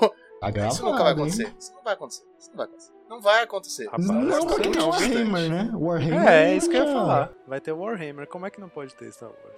É, vai ter Warhammer. É, científica Warhammer. não tá tão distante. Porque o seu Mickey. Ah. Porque o seu Warhammer- Mickey não quer. Warhammer, é, meu Deus, eu sou muito zoado, meu inglês tá pior que cada dia. O Warhammer é, é aquele que é uma série de tabuleiro que também tem jogos eletrônicos, que é espacial, é isso? Isso, que aí tem, tem uns robôs e tal. Bom, só pra concluir, eu gostei bastante. Eu acho que a ideia de pegar temas da cultura pop e transformar numa coleção, basear em transformar numa coleção, é bacana. Walking Só não Dead? pode virar uma. Não, não. Isso não pode virar The Walking Dead. Não, não. Só Todo não pode tempo, ser assim, toda hora. Por exemplo, acaba. É, acaba essa coleção, aí a próxima é algo parecido, assim. É Crepúsculo, Senhor dos Anéis, é. Não, não pode ser seguida. Tem, Magic Eu- tem é que ter porque a eu acho que tem uma diferença Magic. Fundamental aí. Se você vai olhar, por exemplo, pra é, Eldraine e outra, outra o exemplo é Kaldheim, por exemplo, que tá olhando pra cultura nórdica e tal, porque são coisas mais, temas mais abrangentes, né? Tipo, não é uma franquia, não é uma franquia que é uma propriedade intelectual, sacou? Tipo, por mais que o Mark Rosewater tenha insistido em falar, não, Strixhaven não é sobre, não é uma adaptação pro Magic de uma escola de magia em específico, é meio que do gênero escola de magia. Mas, cara, você vai olhar, tem um Voldemort, tem um livro que é um monstro, Harry tem, tem as escolas que são as casas, pelo amor de Deus, é Tem tipo. tudo. É, isso é louco. Tem um Dobby. Tipo, Tem um Dobby. Muita cara de pau dizer que não, velho. Mas, enfim, isso eu acho um pouco ó, sabe? Tipo, eu fico achando que muita coisa ali é muito chupado de Harry Potter. E eu acho que eles fizeram totalmente na intenção mesmo. Tipo assim, tenta fazer a coisa mais próxima possível sem parecer que é uma cópia descarada E fale miseravelmente. e falhe miseravelmente, porque fica bem transparente. Isso, assim, ou seja, em termos de flavor, né? Eu acho que tem essa questão, mas eu acho que, como o Lucão falou, tem o fator nostálgico aí pra toda uma geração que Harry Potter apela muito e que, com certeza, esse set tá montando em cima disso, né? Pra garantir a popularidade. Para além de toda essa, essa camada da flavor do set, eu gostei muito, muito, muito do padrão de design das cartas. Eu acho que tem muitas cartas com design muito interessante. Eu não digo nem tipo assim, as cartas que vão ser absolutamente jogáveis no formato, ou nesse ou naquele formato, sabe? A minha avaliação é mais assim, olhando individualmente, carta a carta, os designs são muito bem feitos. Tem cartas que têm habilidades muito interessantes, sabe? Muito inovadoras, ou habilidades que se complementam, sabe? Tipo, cartas que têm habilidades que fazem sentido juntas e que nunca estiveram juntas antes, sabe? Isso eu achei em geral, assim, eu fiquei bem surpreso com a qualidade e a complexidade do design das cartas. É, acho que vale chamar a atenção, né, Joaquim, do, do próprio Magecraft, né, que eles trouxeram, assim, é uma ideia muito interessante. Vincular toda essa lógica de magos e magias e feitiços, né? Mas eu concordo, assim, que em termos de qualidade de arte, estão impecáveis. É, desde Eldraine, né, eles começaram a fazer essa ideia um pouco mais... São temáticas mais próximas da gente, talvez, né? Nós tivemos aí o- os contos de fadas, depois nós tivemos Zicória, que teve os monstrãos e tal. Então, é, tem- é uma tendência aí que eles estão fazendo aí de temáticas que são é, mais próximas da gente, né? Então, Marte Ataca, você será o próximo. Não, pelo amor de Deus.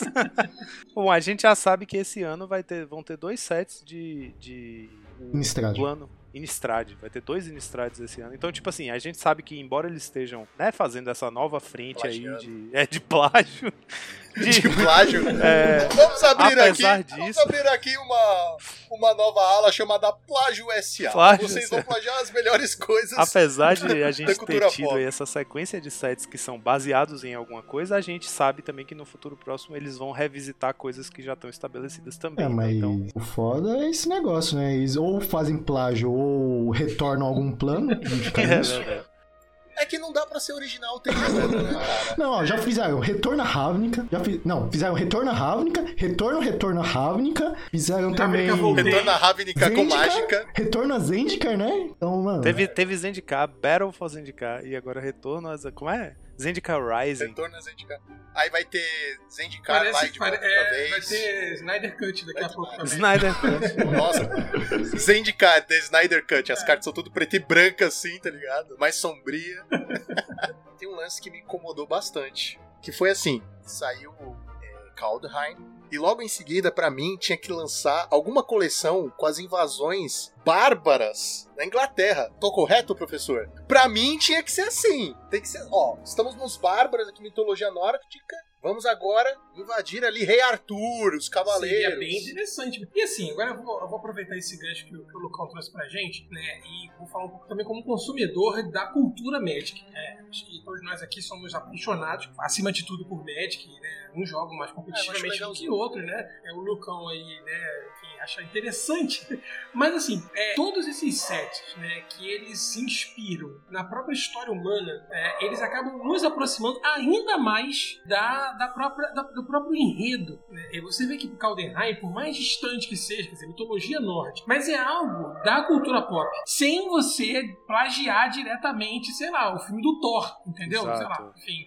É né? uma coisa que Você tá no tem- imaginário coletivo. então, você tem, por exemplo, coleções como Amon Cat, né? Você tem coleções que se referem à Grécia Antiga. E, e, assim, eu acho que, que é extremamente rico, porque você tira os gatilhos da cultura, né? Do enredo, até mesmo como professor, né? Às vezes eu tô dando aula e aí eu já levei cartas né, relacionadas a isso para mostrar para os alunos, né? Que a gente aproveita, apresenta o Magic e aí fala um pouquinho e o cara se interessa por Magic e por história. Eu sei, gente, que, que tá tudo. Tá,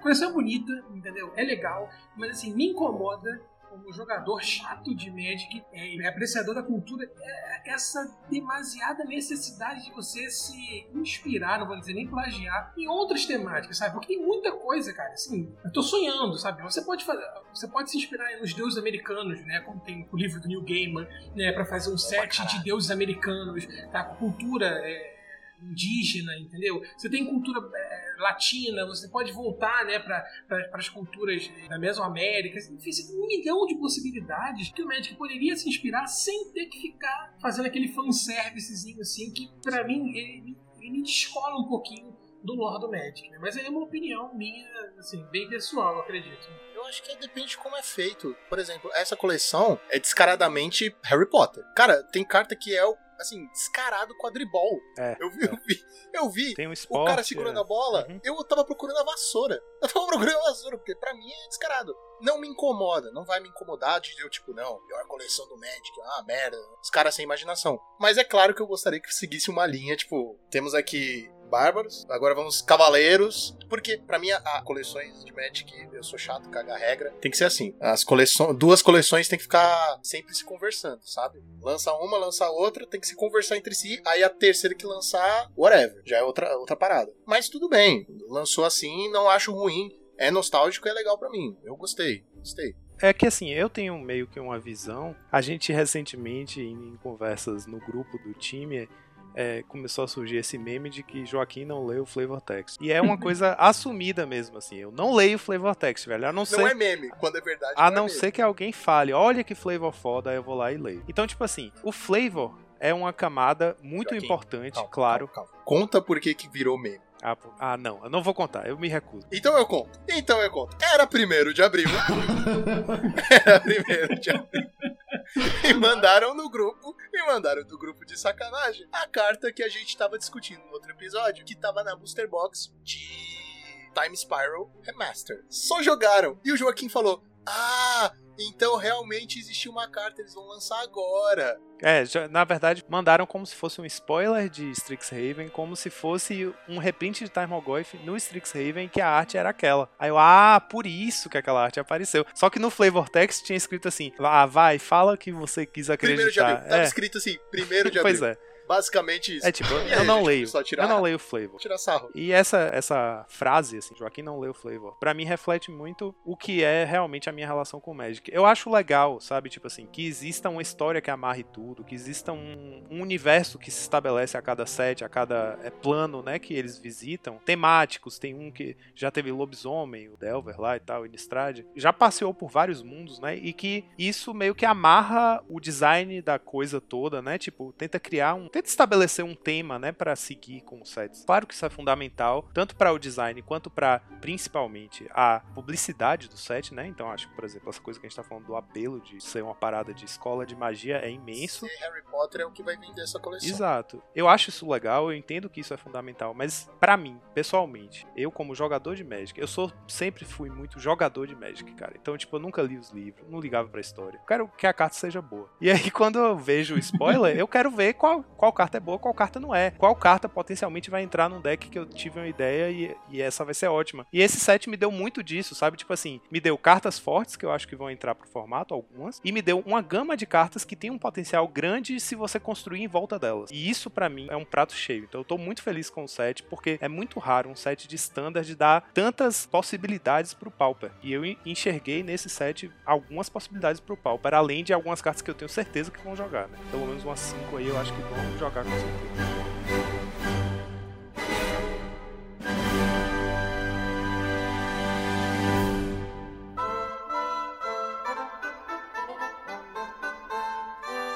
Vamos falar de cartas que, né, vão dar aquele up no formato. Com vocês, Joaquim, no Up do Pauper. o novo quadro do seu podcast. Tá bom, então aqui eu acho que eu vou fazer um top 5 em nome do Monarchs. Eu, eu não tô falando das minhas cartas pessoalmente favoritas, mas tipo assim, um top 5 que estrategicamente eu acho que são cartas que podem ter bastante impacto no palco. Porque depois, mais tarde, a gente vai falar as, as favoritas de cada um, né? Isso não é isso. Isso aqui é uma questão tipo de metagame, de estratégia, de power level e tal, certo? Em quinto lugar, eu coloquei a carta que se chama Reject. É uma instantânea, custa uma qualquer um azul. É a do Dobby, Lucão. Dobby, o elfo doméstico. É do Dobby, é. é primeiro lugar. primeiro lugar.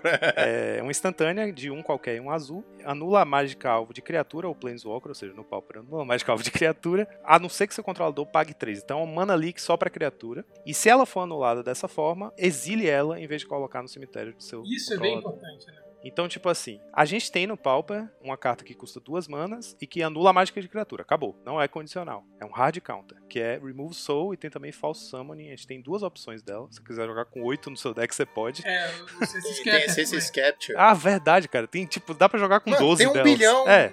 É um staple, né? A gente tem esse padrão. Uma carta de uma qualquer e um azul instantânea que anula a mágica de criatura alvo. Pronto, só faz isso. Então a gente tem aqui um mana leak, né? Tipo, é condicional em duas formas. Um que só anula criatura e dois que só anula, a não ser que o oponente pague três. Mas é extremamente relevante que ela exila a carta em vez de colocar no cemitério. Porque a gente tá vivendo nesse momento, no Pauper, um metagame de ramps agressivos que jogam na curva e que rampam através de criaturas né? A gente tem tanto os elfos, cujas criaturas nos primeiros turnos são fundamentais para poder rampar, o Walls também é outro. E a gente tem principalmente os Cascaders, é. Que aí a gente vai ter o RG Ponza, que caiu de popularidade, o Jundão, que explodiu agora no fim de semana do PTQ, como a gente viu nos nossos reports. Então, esses decks, por exemplo, o Jund, ele é um deck excelente de Cascade porque ele tem consistência e não exatamente velocidade, certo? Então, diferente do RG Ponza, que nos primeiros três turnos ele consegue, turno 3, fazer 9 manas, o Jund não vai fazer isso. Mas ele vai jogar mágicas eficientes a cada turno. Então ele tem que jogar na curva. E ele curva em cima, por exemplo, do Lanoir Visionary. né? Exatamente. Você conseguir travar ele é extremamente complicado. Exatamente. Então, uma coisa que acontece muito com o Jund é, por exemplo, turno 1 ele vai fazer, sei lá, montanha, bolt no seu bicho. Turno 2 ele vai suspender um Saruf Specmate, que é a, a principal jogada. Ele vai fazer ou isso ou remoção. A única coisa que desenvolve a board dele é Saruf Specmate suspendido. Turno 3, se ele tiver já naturalmente a terceira mana, ele vai fazer um Llanowar Visionary. Aí você entra com seu reject, anula, ele não tem mana pra pagar, ele vai ser exilado, ele não vai poder pegar de volta com pulse mais tarde e pronto. Você interrompeu a- a- a- o ramp do seu oponente. Se ele jogar, se ele não tiver a terceira land e for jogar o, o packmate do exílio, né, do Fortel, ele vai pagar dois, ele tá sem a terceira mana, ele vai pagar dois pra fazer o 3-3 e tentar comprar a terceira land. Você vai ter o reject no seu turno 2 pra anular o packmate dele e ele vai ser exilado e você, ele não vai poder pegar com pulse. Então, eu tô falando do Jund, mas a gente tem vários decks que jogam muito parecido com isso. O Boros Bully quer fazer um Traben no turno 1,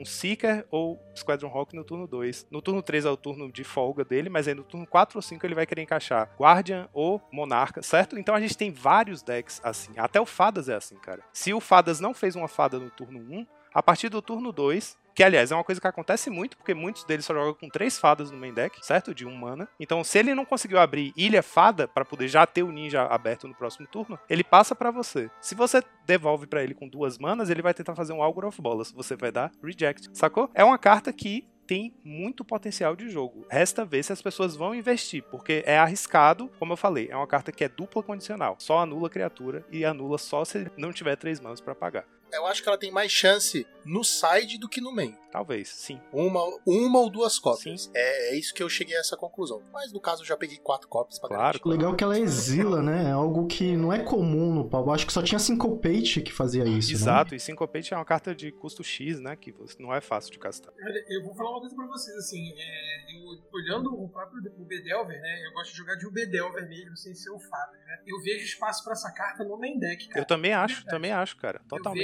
De verdade. E Porque, assim- por exemplo, aquisição em Caldenheim de Beholder Multiverse, né, que foi uma aquisição pra mim, assim, brilhante pro Bedelver. E, e atualmente, né, acompanhando as listas que a gente vai vendo dos jogadores competitivos que jogam de UB, tá se usando, por exemplo, muito Force Spike e Dispel, né? Ou até mesmo alguns estão jogando dois Force, Force Spike, Dispel e Negate. Cara, com esse meta de bicho, eu tranquilamente colocaria duas cópias do, dessa carta, né, do Regex na- no main, no main, cara, substituindo de repente até mesmo um Force Spike, enfim, né, tirando um Dispel e Force Spike para um Negate, enfim, é muito eficiente, realmente essa carta, você falando assim, eu vi muito jogo com ela. É isso, no metagame que a gente tem hoje, ela cabe perfeitamente no main deck. Mas é uma carta que eu acho que tem potencial de ser um staple pro formato daqui pra frente, sacou? Como o Lucão falou. Ela é sempre algo a se considerar de você usar uma ou duas cópias no side, usar uma no main se você tiver teachings, por exemplo, sacou? Tem algumas opções para essa carta, então eu coloquei ela em quinto lugar porque, enfim, é uma counter dupla condicional, mas é uma counter muito potente. É o Dobby.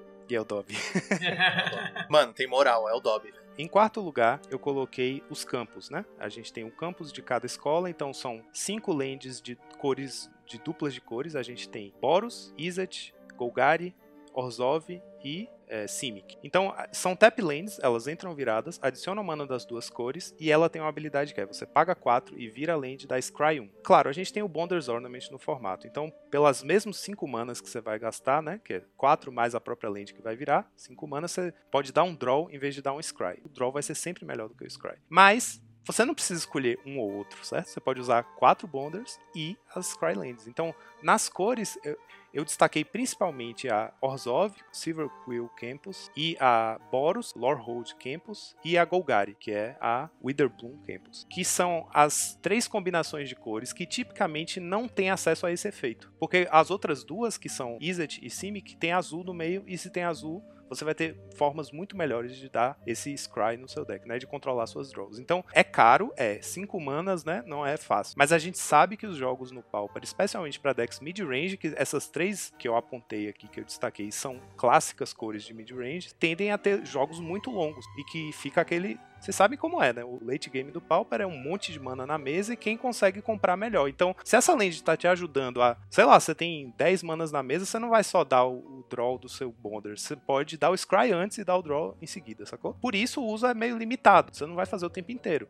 Mas tem agora essa opção. E a gente viu as game lands, né? Que entram viradas, adicionam mana das duas cores e te ganham um de vida quando entram. Muita gente ficava questionando que esse um de vida que você ganha é fundamental. Mas a gente viu a chegada das dual lands Snow, né? Que entram viradas e não te dão vida, mas tem a vantagem de ter tipos de terreno. E elas estão jogando muito no nosso formato. Então, elas já mostraram pra gente que a gente não depende tanto desse um ponto de vida. E eu acho que essas lands Já aqui. se foi esse tempo. Pois é, cara. Eu acho que assim, esse um ponto de vida é facilmente trocável por uma habilidade interessante, sacou? Te dá uma vantagem muito boa. Exatamente. E a questão é que essas lands, pelo fato de que a habilidade delas só vai ser realmente aproveitada no late game, você não precisa usar quatro delas. Você pode usar uma ou duas, sacou? Então você ainda pode usar a sua game land. Você falou, Joaquim, das BW, certo? Porém, entretanto, todavia, eu, pessoalmente, que joguei bastante de BW, não usaria, cara. Porque tem o Pingente de Aço Negro, que é duas mana e paga um pra dar Scry. E é indestrutível, tem esse lance. Só que você tá gastando um slot de mágica, né, mano? Exatamente. É. Além de ter essa vantagem. Sei, É pelo mesmo motivo lá, que você. Nesse deck em específico eu não usaria, porque eu tenho esse artefato, entendeu? Mas se você pensar Que que, esse artefato usar. é incolor, qualquer deck pode usar ele, mas ninguém usa. E eu acho que essas Não, lentes ninguém vão, usa vão ver. é tudo otário. Não, sacanagem. Continue. Não, sacanagem. Volta aqui, volta aqui, volta aqui, volta Não aqui. desliga o podcast. Calma, calma, calma, calma, não desliga. O que eu quis dizer é, pra mim, assim, uma visão pra mim, eu acho um pouco melhor, entendeu? Sim, entendi o que você tá falando. Mas é como o Breno falou, você não tá gastando slot de mágica. E é o mesmo motivo, por exemplo, que muitos decks que jogam com preto enfiam lá um ou dois Bojuka Bog, just in case, sacou? É uma land, faz a mana que você precisa e tem um efeito. Você não usaria uma Nihil Spellbomb no seu main deck, nem uma Fairy Macabre no seu main deck, só porque você usa a cor preta, sacou? Mas a land você usa. Então eu acho que é a mesma lógica aqui. É aquele famoso ditado, né? Você pode substituir por. eu acho que dá pra, dá pra pegar duas lentes e testar, estando com pingente e sem, e ver se dá alguma E coisa. eu acho que o que der, pode acontecer também com essas lentes é vários decks passarem a usar, que eu acho que vão, mesmo que sejam poucas cópias, e às vezes você jogar vários jogos em que a habilidade não vai ser relevante, sacou? Você não vai chegar num ponto que você vai ficar ativando ela. Mas só de ter a opção já é muita coisa. O Brendo tá quieto, tá pensativo. Ele tá esperando falar assim, vai jogar no Tron.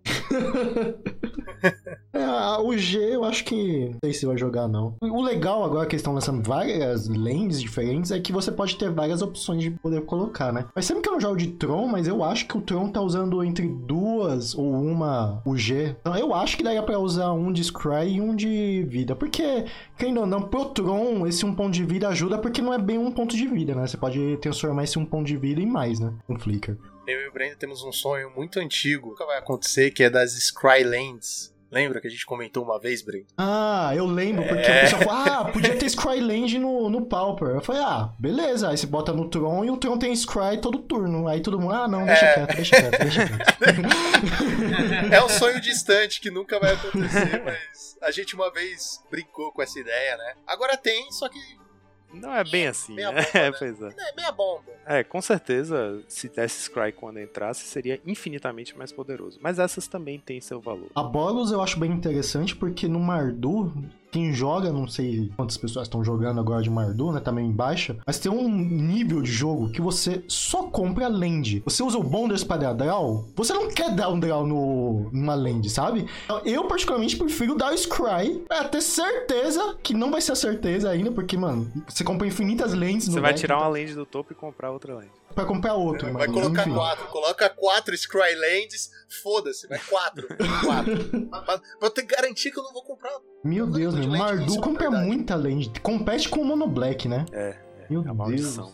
É que o Mono Black, a gente vai fazer um programa sobre isso, mas eu tenho a teoria de que, mano, é uma feitiçaria que acontece, é uma maldição. Você põe 20 lands, você floda. Você coloca 19, você zica. Então, é, é foda, porque o Mono Black você tem que curvar, né? Por isso que aí tem a- essa quantidade de land. Mas, mano, tem uma hora aqui que chega, que chega de land. Igual o Mardu, você só quer, você só quer uma Galvani com um raio pra finalizar. Mas não vem esse raio, ô Galvani. Nunca vai vir. Só vai vir land.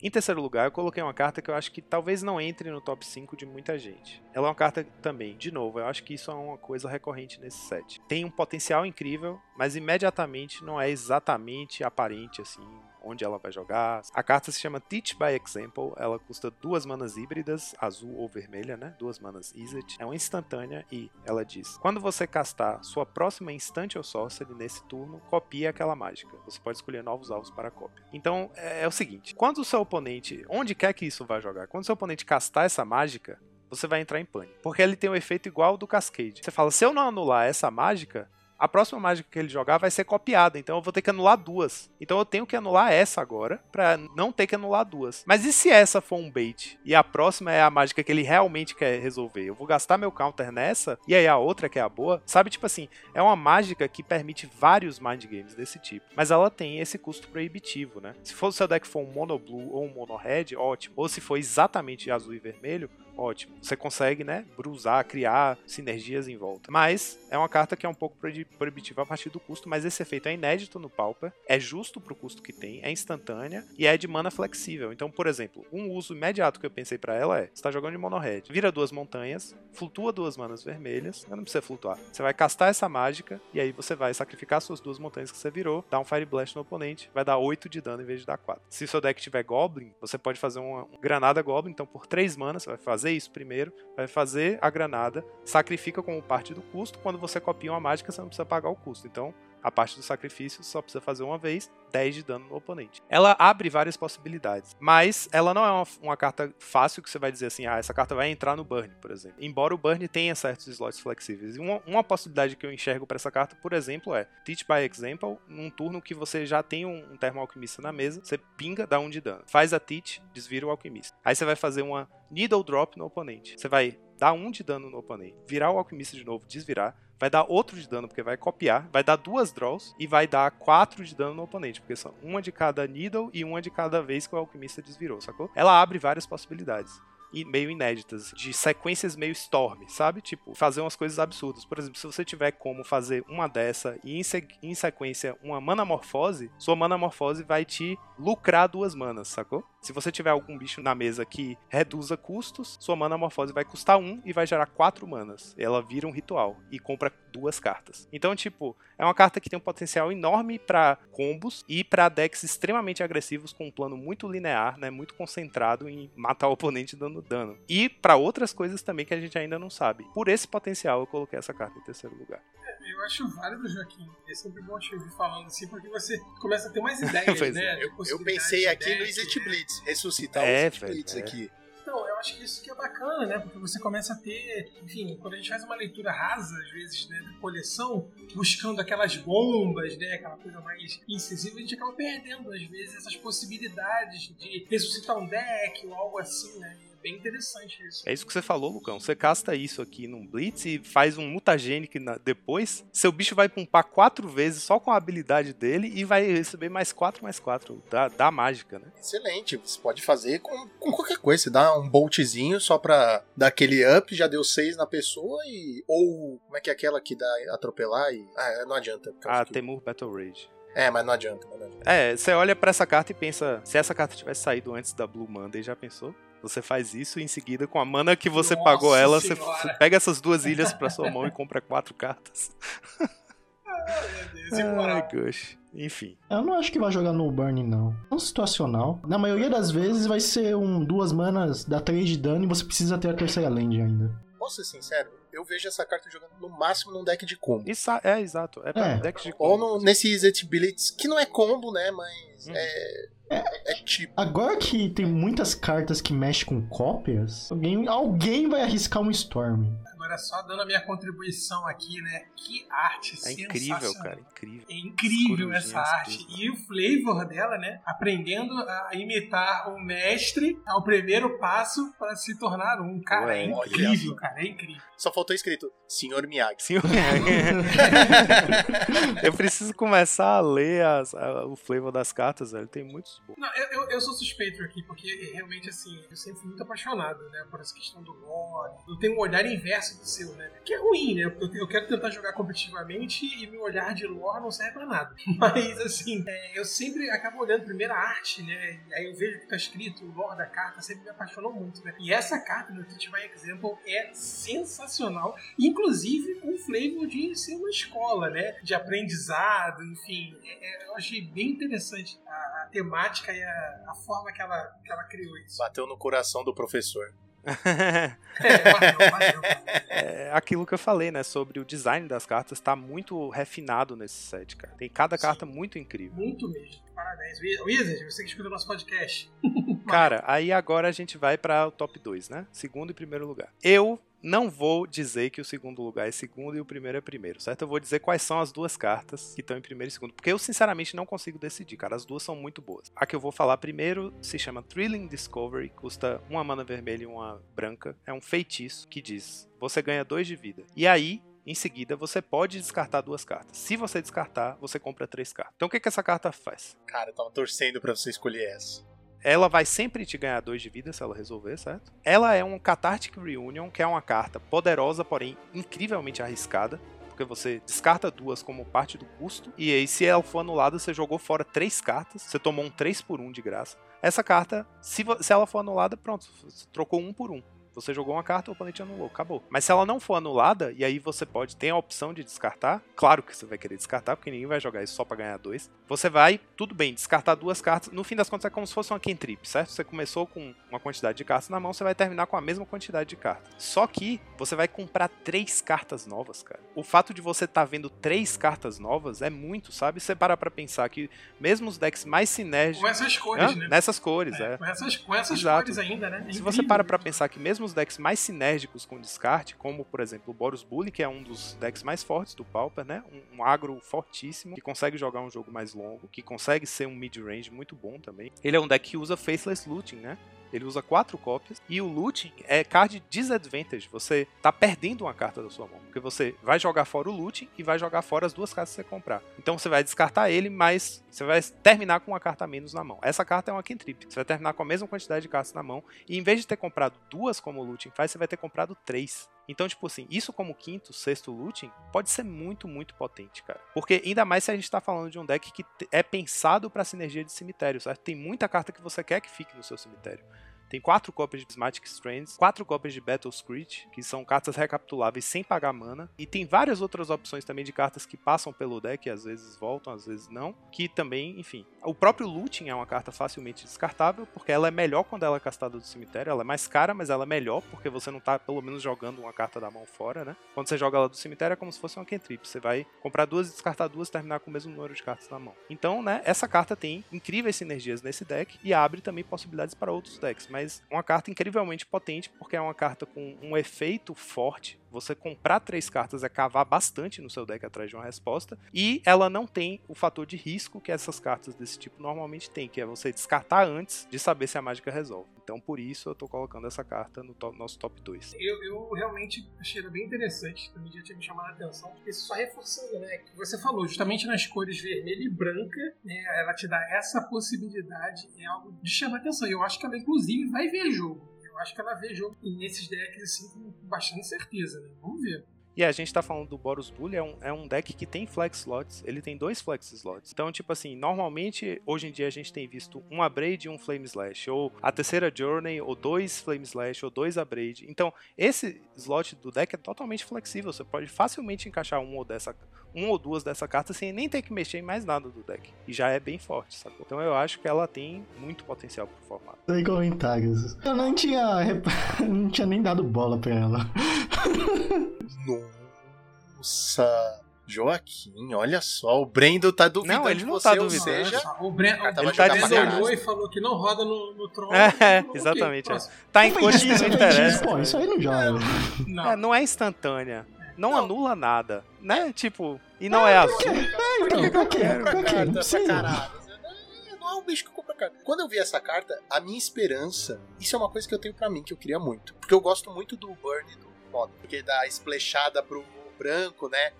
E tem é, Lightning X. Como é que chama a carta? Tá, Helix. É. Lightning Helix. Muito obrigado. Tem essa carta. Quando saiu, eu vi as duas cores juntos. Eu, eu vi dois ali, eu falei, vixi, é um raio Boros. Já gostei. Eu queria muito que tivesse um burn splashado pra alguma cor, sabe? Eu sempre quis isso. Mas eu acho que é uma boa carta. Eu acho que ela tem chance de ver jogo, pelo menos agora no começo. Se ela vai virar stay. Ah, ela é boa, ela é boa. Me condicionei a não olhar cartas para outros formatos a não ser o Pauper, né? Mas invariavelmente eu também concordo que essa possibilidade dos splashes em como tem no Bunny, é porque o Bunny Modern chega a ser ridículo as possibilidades de splash que eles fazem, né? O piloto de Bunny não é mono-red, ele é tudo menos Não, e esse efeito que você falou, Lucão, de bater o olho nessa carta e falar, olha, tem uma coisa, uma coisa legal, Boros pro Pauper. É, eu pensei logo no Burn também, porque o Burn Modern, além da Lightning Helix, tem o Boros Charm, né, que dá 4 de dano no jogador. Isso! Esse cara nojento. É, cara. Eu queria isso, tá ligado? Não precisa dar 4 de dano, não precisa nem dar 3 de dano. Se der Alguma dois de outra dano, coisinha, fizer, é, ganha é. 2 de vida, eu fico feliz. É, eu não vou achar ruim, cara. Eu só queria realmente. Porque assim, o Burn é um deck consistente. É um deck consistente. É um deck forte, é um deck forte. Na mão do jogador certo, como qualquer deck. Só que ele é arroz com feijão. Ele é sempre a mesma coisa. Pra mim, ele é muito sem Famosa graça. consistência, né? É, eu tenho um amigo que fala assim, mano, ele é a Coca-Cola do Magic. Coca-Cola 3 litros. Depois de um tempo acaba o gás. Tem esse negócio que dá 3 de dano, ganha 3 de vida, não sei o que.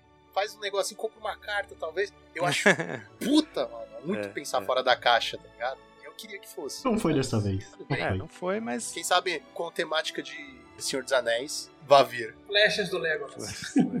E a outra carta que tá no topo do nosso pódio, né, disputando essa posição entre 1 e 2, é o Bayou Groth, que é o cachorro planta. Tô- Eu tô com ela aberta aqui. Cachorro planta é um bicho.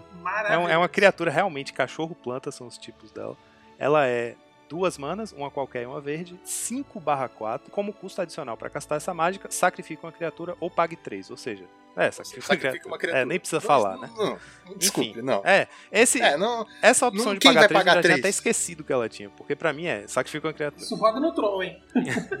Outra carta que não interessa ao Breno. Muldrifter pro Grave, pulso e faz Então isso. a gente tem aqui um Brutamonte 5-4 por duas manas, que eu acho que finalmente a gente tá ganhando uma carta pro formato que a gente tava há tanto tempo pedindo, né? Que ajude um pouquinho, dê um empurrãozinho para os agro. Tipo, a gente teve o, o, Stomp, né? Que era o principal agro ultra rápido do formato, que perdeu muita força nesse- nessa temporada, porque desde a chegada da Canhonada, né? exatamente. E a gente chegou a ver uma buildzinha no Stomp que tentou se adaptar a essa realidade, né? Porque, tipo, é uma realidade muito escrota pro, pro deck. Eu jogando de UR Scred, por exemplo, ganhei uma carta que me melhora muito a porcentagem de vitória contra o Stomp, que antes era horrível, sabe? Simplesmente aquelas mãos ridículas que o oponente vai fazer bicho no turno 1, e aí Burning Tree, Burning Tree, bicho no turno 2 e passar, você não automaticamente perdeu já. Você ainda tem muita chance de ganhar, sacou? Porque na volta você vai acabar com a ofensiva dele, vai dar um 3 por 1. Então, assim, o deck já tinha que ter se adaptado a isso, certo? Ele tem várias opções, como Young Wolf e Safe Hold Elite são as primeiras coisas que a gente pensa, né? Young Wolf que é um bicho 1 mana 1 barra 1, e ele tem Undying, ou seja, quando ele morre, ele volta com um marcador mais um mais um, ou seja, ele sai um 1 e volta 2 2. E a gente tem o Safe Hold Elite que é o contrário, né? É um 2 manas 2 2, quando ele, ele tem Persist, quando ele morre, ele volta 1 barra 1. Então a gente já tem aí só aí agora falando rápido aqui, duas opções de bichos ótimos para você poder fazer o cachorro. Mas além disso, a gente tem outras opções. Por exemplo, o Nest Invader. Não, e eu falei desses dois porque são criaturas que, quando morrem, voltam pra mesa, certo? Então, criaturas que ajudam você a não se prejudicar tanto de tomar uma canhonada. E a gente tá falando aqui do cachorro que é 5-4, então ele ri da canhonada, ele não tá nem aí pra canhonada. E bate de frente com, Exatamente. com o. Magão. E assim, um deck que joga com 4 rancor, certo? Esse bicho vai estar batendo 7-4 atropelar, não é 5-4, né? É, e você tem o Nest Invader gerando o filhote de Cruz Credo, que pode ser sacrificado, né, tranquilamente, não é uma Exatamente, perda. cara. Cara, Tem Então, assim, Hunger, né? olha, o Hunger, pois é, que se morrer o bicho, você pode botar marcadores. Então, assim, isso a gente tá falando do Stomp, certo? É, o Stomp tem agora várias opções de, de como encaixar esse bicho, mas que ele vai entrar, vai entrar com certeza. Porque até, cara, até você fazer no turno 2 uma Burning Tree e fazer esse bicho sacrificando a Burning Tree, pode às vezes ser bom. Tipo, você tá tomando desvantagem, você tá perdendo um bicho, mas tem algumas situações que colocar um 5-4 na mesa no turno 2 meio que acaba o jogo, sacou? É mais rápido do que você ficar Exato. tombando exato. carta pra fazer o Gurmag. O- É assim, você fazer um Gurmag de turno 2, você tem que ter a mão perfeita, porque tem que ser ilha, Totscour em você, milando 3, e aí depois no seu turno você tem que comprar um pântano, fazer o pântano em pé, aí usar a ilha pra castar outro Totscour em você, você vai ter exatamente 6 no cemitério, vira o pântano faz um Gurmag no turno 2. Mas é quase impossível. Então, tipo, um bicho 5-4 no turno 2 com consistência é muito forte. E assim, a gente tá falando do, do Stomp na build atual dele, certo? Então, considerando bichos que ele já usa, né? A gente teria que ter uma adaptação de slots, claro, porque tem que entrar com o lobo, tem que entrar com o Safe Hold ali, tem que entrar com o cachorro, algumas coisas vão ter que mudar. Mas assim, se você pensar, por exemplo, ah, e se eu quiser fazer uma aceleração no meu Stomp, certo? Em vez de usar a estratégia que já tem, eu vou tentar acelerar com o deck. Então eu vou fazer turno 1, Elfo de Lanoir, Floresta Elfo. Turno 2, eu vou ter 3 manas, que eu vou baixar outra floresta. Aí eu vou fazer duas manas Nest Invader, aí eu vou fazer virar o Elfo de Lanoir e sacrificar a token do Nest Invader pra fazer o cachorro sacrificando o Elfo de Lanoir. Então eu passei no turno 2 pra você com um 2-2 e um 5-4 na mesa. Isso, isso sem contar você comprar uma Burning Tree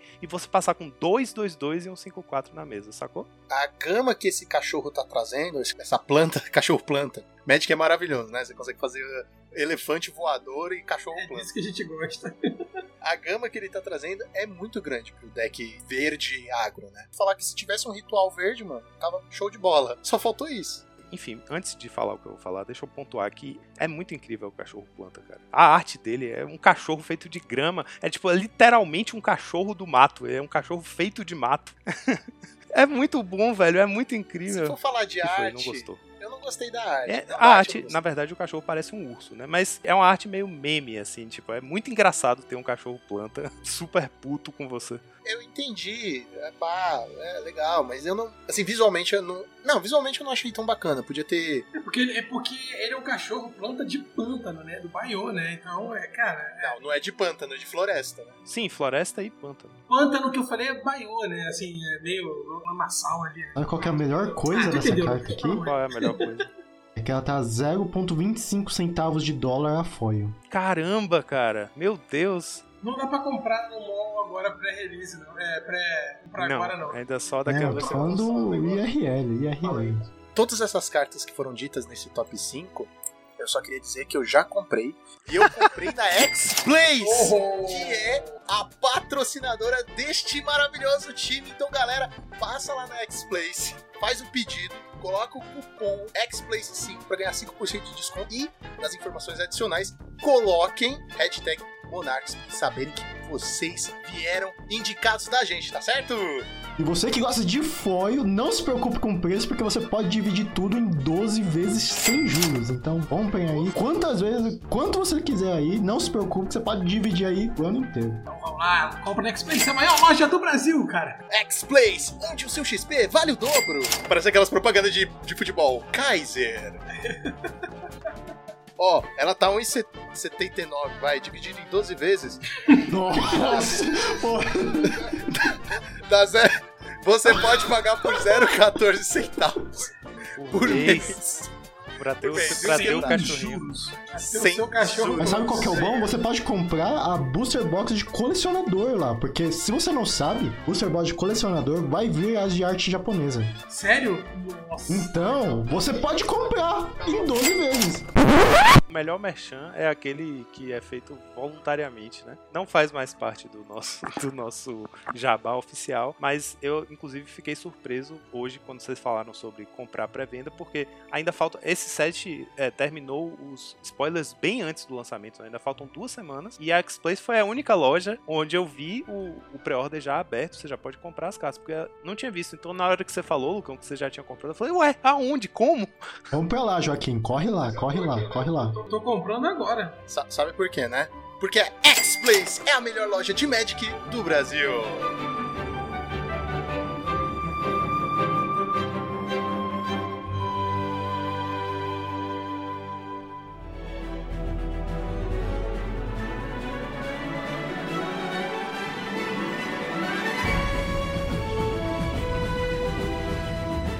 A gente tava falando sobre Stomp, né? Existem outras possibilidades. A minha cabeça de bruzeiro, deck builder viciado. Eu falei sobre Elfos de Lanoir no turno 1, né? A gente pode fazer Elfo, Elves of Deep Shadow no turno, que é a mesma coisa do Lanoir, só que adiciona mana preta e você toma um de dano. Se você fizer um Elves of Deep Shadow com a floresta no turno 1, no seu turno 2 você vai virar o Elves, flutuar uma mana preta, aí você vai virar as duas florestinhas, fazer o cachorro, que vai sacrificar o elfo. Você vai fazer um urubu com a mana preta que você flutuou. Então você tá passando com um 5-4 e um 3-2 Flying Death Touch pro seu oponente lidar com isso. Sacou no turno 2, cara. Então, tipo assim, eu tô só dando um exemplo de uma mão muito boa, curvada, certo? Mas, tipo, só pra indicar que a gente já teve, sei lá, três temporadas atrás, a gente teve no Pauper um BG Aristocratas competitivo, muito forte, agressivo pra caramba, super rápido. E a gente, ao longo desse tempo, desde então, a gente teve algumas adições interessantes que poderiam enriquecer esse arquétipo. Por exemplo, Village Rights, que dá o gás que o deck precisa e tal. Então você tem aí, né, tipo, várias possibilidades. Eu tô apontando duas, mas esse cachorro com certeza vale muito a pena explorar a possibilidade de construir em volta dele.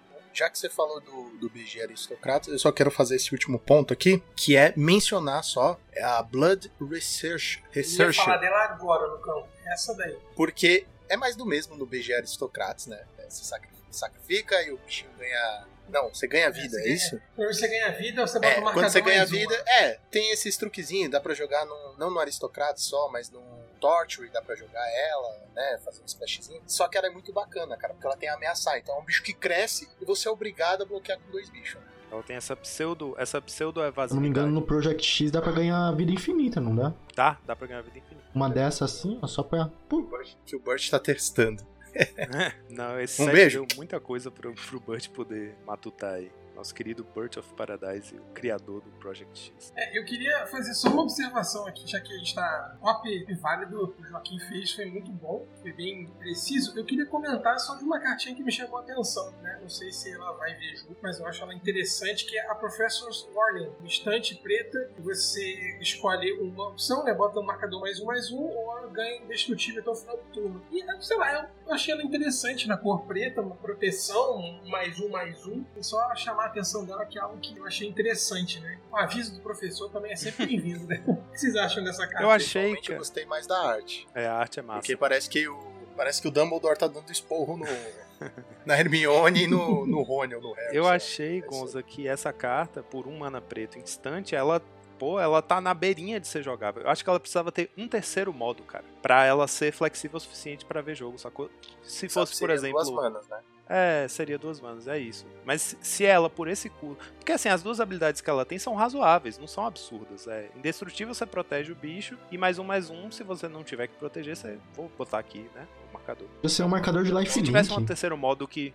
Podia ser, cara. Podia Ou ser então, ou então podia ser uma coisa que não afetasse a criatura, por exemplo. Você dá indestrutível, ou mais um, mais um, ou exila um card de um cemitério. Qualquer coisa assim, sabe? Tipo, Hum, pode ser, pode ser. que aí Eu trocaria o flexibilidade. mais um, mais um por Unearth, tá ligado? Por uma habilidade Unearth. Nossa, aí ia ser Nossa! É, eu trocaria o mais um, mais um por um, por um brainstorm aí, o efeito de brainstorm.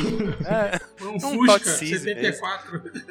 Vamos zoando, vamos zoando. É, eu achei ela interessante, como você falou, faz sentido, né? Ela ter mais uma função. né? Mas por uma maninha ali, né? Não, é uma carta Sim. definitivamente interessante e bem, como eu te falei, né? Tipo, as cartas são bem criadas, são bem desenhadas, bem boladas, sacou? Então é uma carta interessante com certeza, porque é instante, porque custa pouco, porque é modal, mas assim, de cara você pensa logo onde, né? Onde ela vai jogar? Não tem muito onde agora, né? Mas com certeza é um efeito interessante, assim, você ter no preto um efeito que protege a criatura é inédito. né? Só mais uma observação pra fechar aqui, é, pra dizer que eu não, não estudei a, lista. Temos aí uma, uma opção, assim, moderada para o Unexpected Things, que me chamou a atenção, que é a Essence Infusion. Custo 2 também, né? ela não é permanente o efeito de Lifelink, mas eu achei ela interessante. Você bota dois marcadores na criatura alvo e ela ganha Lifelink até o final do turno. Uma opção interessante. Você perde o fato de virar um Lifelink né, para sempre, para você ter, ter mais um marcador na criatura. Né? Só é ruim porque é Sorcery, né?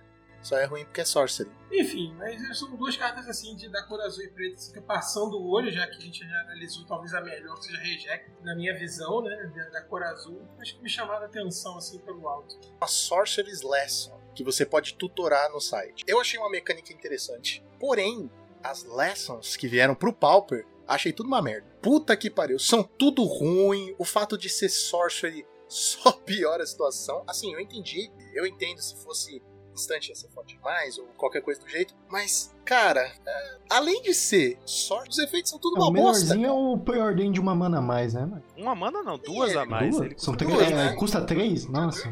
Ah, só pra falar que a imagem dessa carta é basicamente Harry Potter e o Cálice de Fogo, tá? Cuspido e escarrado. Cuspido e escarrado. Como é o nome? Introduction to quê? Introduction to Prophecy. Mano, a flavor desta carta é incrível, mano. É muito aí, bom. Meu Deus, é totalmente. aí, porque o Joaquim não vai ler. Fogo. É, né? Cuspido e escarrado, mano. Os caras não tiveram a mínima cara de pau, tá ligado? A, a flavor é muito Fala bom. aí a, a flavor. O Joaquim tá com a carta aí, não tá? Lê aí, Joaquim. Vai, vamos lá. Lê aí, treina lê aí, treina aí. As notas finais são postadas no primeiro dia de aula. E eu, como professor, concordo. Nossa! É assim, eu concordo, Lucão. Quando apareceu a- a- o primeiro spoiler de que, de que essa habilidade ia acontecer, né? que Você tem essa, essa modalidade de mágica que tem uma habilidade que busca mágicas de um tipo específico fora do jogo. É a primeira vez que acontece no Pauper, né? De você poder tutorar do side, que a gente chama de wishar, né? Porque classicamente se chama wish. Esse efeito de você pegar o que tá fora do jogo. Então, esse efeito Wish a gente não tinha. Mas o que acontece? Você vai ter que. O Pauper é um, é um formato que, apesar de ter um Tier 1 bem definido, que tá sempre mudando um pouquinho, mas tem né, suas cadeiras cativas, ele é um formato também que tem muitos decks competitivos no Tier 2. Então é um formato muito aberto. 15 slots de side pra você se preparar pra um evento muito grande já parece muito apertado. Você fica, eu levo dois Gorilla Xamã, será que vai ter muito Affinity? Eu vou com quatro Pyroblast, será que vai ter muito Tron? Sabe, tipo assim, tem sempre aquela briguinha pelo último slot do side. Imagine você ter que criar espaço pra colocar mais de uma opção de Lesson no seu deck, quando as opções são essas. Que são opções, tipo assim, tá, um preordem que dá Scry 2 e comprar uma carta é bom, ainda mais se você tá falando que é incolor, qualquer cor vai poder ter acesso a isso, certo? Você vai wishar de qualquer cor pra chegar. Mas assim, você vai gastar a, a mana da carta que tem Learn pra achar essa carta no seu side, pra poder castar por 3 manas pra dar Scry 2 e um draw. Preordain faz isso por um mana. Eu entendo o que eles estão fazendo, sacou? Mas pro nosso formato, eu acho que infelizmente a imensa maioria das, das combinações de Learn e Lesson não são fortes o suficientes pra ver jogo. Nenhuma é forte o suficiente. Eu achei todos uma merda. Sa- Agora deixa eu fazer E o merda com M maiúsculo. e, e- e pior, eu acho que se lesson, learn, como for aí a, a Aprender a lição. Não me deu, é, aprender a lição, porque eu não me dei o trabalho de aprender, porque, mano, vai usar, tá ligado? Sim. Se ela falasse assim, busque uma sorcery no seu site. Não, aí não tem como. Eu sei, cara. não, não, eu sei, é eu sei, Wish. eu sei. Mas calma, cara, eu, Vai, eu vai, sei, vai. eu sei. Mas do jeito que tá, é uma merda. Do outro jeito, seria estupidamente forte. Mas eu prefiro estupidamente forte. Certo, entendi, entendi. Não, não, se for pra ser uma merda, que pelo menos. E a questão, raiva, a tá questão ligado? é assim também, estupidamente tipo, forte. se você vai ter uma carta no seu deck que te dá acesso a uma toolbox que tá fora do seu deck, você quer que essa toolbox tenha opções diferentes para responder a coisas diferentes, certo? Então, tipo, não tem nenhuma destruição de artefato ou encantamento. A única remoção que tem custa 5 e o oponente compra uma carta ainda, sabe? Tipo, não dá, cara. Não é uma mágica castável no Pauper. E tem um monte de opção super faturadas em termos de custo de mana de criar tokens. Então, assim, o que que eu apontei aqui como jogador de azul que gosta de decks? O Brendo já me repreendeu muito por causa daquele deck. Ele diz que é uma falha de caráter, que é aquele Sultai Teachings que não tem nenhum bicho e o único jeito dele ganhar o jogo é fazendo é, Sprout Swarm com buyback infinitas vezes até ter um monte de bichinho. Agora, se antes meu deck podia ter três Teachings e uma carta, uma única Win Condition no main deck, certo? Pra ganhar o jogo, que é essa. Agora o meu deck não precisa ter nenhuma, cara. Eu posso jogar sem Win Condition porque eu posso usar o Pop Quiz, que custa duas quaisquer e um azul, é instantânea, compre uma carta e Learn. Aí o Learn significa você vai buscar uma carta no seu side, né? Ou você vai descartar uma e comprar uma. Você pode jogar com dois Pop Quiz no seu main deck, porque se você não tiver na hora ainda de buscar nada, você casta ela no EOT, descarta um, uma Frantic Inventory pra poder jogar ela no Grave, né? Mais tarde vai ser bom pra você e tal. Mas na hora que for a hora de ganhar o jogo, você vai castar um Pop Quiz e você vai buscar uma cartinha chamada Elemental Summoning, que custa 5 manas, 3 quaisquer e duas híbridas Izzet. É uma Sorcery e você cria um elemental vermelho e azul 4-4. Dá pra ganhar um jogo com 4-4 com deck de controle. Aí, ó. Pronto. Eu vou fazer um deck de controle que não tem nenhuma Win Condition no main deck, cara. Ó que, ó, isso é Ela maravilhoso. coloca um- uma token e já era, é isso? É uma token. Ah, 4-4 se, se só ele isso. destruir a token, ok. Sorcery. Tipo, ah, beleza. É, você morreu. Você morreu. É, mas é um deck de controle jogado pelo Joaquim. É, então. Matar esse bicho vai ser uma foda. É, eu só vou castar isso quando o meu oponente não tiver mais nenhuma chance de voltar, sacou? Eu já controlei tudo. É, tipo, cara. quando Agora ele é tiver então zero cartas no deck. né? Elemental e matar brilhar, você. Brilha. Isso, é zero. Ele vai ter nada na mão, nada, nenhuma mágica, nunca vai comprar nada. Aí eu vou fazer isso e vou ganhar o jogo. Eu tô, eu tô falando isso tudo de trollagem, porque três manas pra comprar carta é caro, bicho é caro. Não tem, não tem nada assim que é totalmente castável, cara. Falei, se o Learn fosse pra qualquer sorcery, seria, seria pensável, sabe? Ainda seria pensável abrir espaço, abrir mão de algum slot no site. Seria pensável. Eu queria que tivesse imagem no podcast pra todo mundo ver a cara de, de cu que o Brendo fez pra mim agora. Sério. Não, Ah, eu quero um Demonic Mas Tutor também no, É que no você tá palco, pensando só no mas, Barney. é, não fico falando isso. pau no seu cu. Tá ligado? Pau no seu Mas cu. é não é isso, é pauper, é, pau habilidade no que- Mas é isso, é uma habilidade que nunca vai ver jogo, provavelmente, no Pauper, a menos que na próxima coleção lance alguma coisa mais interessante. Agora, posso só fazer uma, uma ressalva rápida? A gente Muitos adendos, né? tem, tem Muitos adendos. adendos nessa Essa parte. parte, inteira já é um adendo e eu tô fazendo um adendo do adendo. Mas tem uma carta que tá dentro dessa categoria que é muito interessante, mas não porque você vai usar ela pra buscar nada. Porque a gente tem que lembrar que o Learn tem duas opções. Ou você busca essa carta que tá fora, essa Lesson que tá fora do deck, ou você descarta um e compra um. Então, tipo, considere a carta que chama First Day of Class, né? Primeiro dia de aula. Ela custa uma qualquer e uma vermelha, é um instante. Aí ela diz: quando uma criatura entrar no campo de batalha sob seu controle esse turno, coloque um marcador mais um mais um nela e ela ganha ímpeto até o fim do turno. E aí tem Learn. Então, se você considera que o Learn é descarte uma carta, você compra uma carta. Olha o que essa carta faz, cara. Você vai pagar dois, aí tudo que entrar em jogo a partir daí entra com marcador e com haste, e você vai descartar uma para comprar uma. Ah, no próprio Madness já tem uma, uma coisa interessante, que é você vai castar isso aí, é, você vai descartar um Root Walla que vai entrar 2-2, ímpeto, e você vai comprar uma carta. Sacou? Tipo, essa carta tem possibilidades, e tem muita gente confabulando um super combo aí com os Goblins com essa carta que você casta ela e ganha o jogo. Então a gente tem aí uma cartinha que faz parte desse, né, dessa gama de Learn e Lesson, que é interessante, mas não por causa do Learn. Se você considerar que o Learn é só um descarte para comprar, aí ela é interessante, mas o Learn não importa.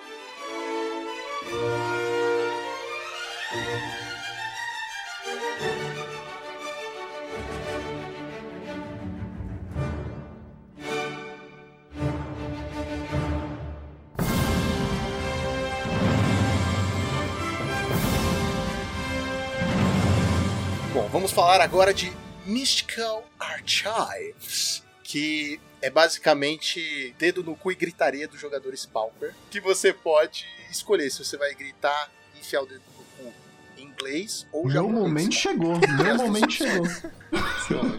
Meu momento Mas, chegou. professor, pro- professor, deixa eu fazer a pergunta, professor. Agora, aproveitando o flavor, vai ter pro mall Vai. isso? Vai. E sobre isso eu quero falar, porque, meu amigo, eu estou uma síncope, uma síncope, porque quando saiu, desculpa a minha empolgação, acordei. Não, tudo bem, é dedo no cu e gritaria. Enquanto vocês, é, enquanto vocês estavam aqui fazendo uma análise mais técnica, né, e o meu Magic é muito raso, infelizmente, né, mas agora acordei, porque, cara, quando saiu Mystical Archive, né, e a, a- primeira carta que apareceu foi a tal da pilhagem infiel, que tem aquela arte... é, Tá, a gente vai falar disso, Diferente. beleza. Não, Não, calma, Calma. é... é, feito eles beleza. e aí, pilhagem infiel, né? É uma arte, assim, não vou dizer esquisita, não, mas é uma arte diferenciada, tá? Muita gente gostou, né? Mas aí eu não tinha parado pra ver as demais cartas. E meu amigo.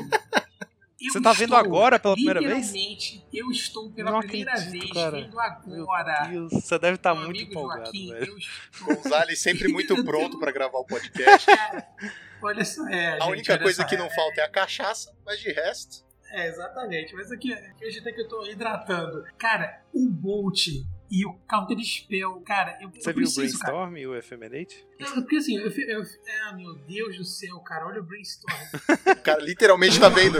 Tá literalmente Ele vendo tá- agora. velho, eu que queria filha muito- da puta, né, mano? Eu queria muito estar na posição dele, que é tipo, não foi vendo aos poucos, sacou? De repente tinha uma caralhada de carta foda pra, pra Na ver. próxima coleção você Meu pode fazer amigo. isso. É, eu não só. consigo, velho, eu não consigo. Olha, não, não, não. Você, alguém, ó, Joaquim, alguém precisa fazer análise técnica aqui. Deixa o seu noiado que vai vir em cima da hora.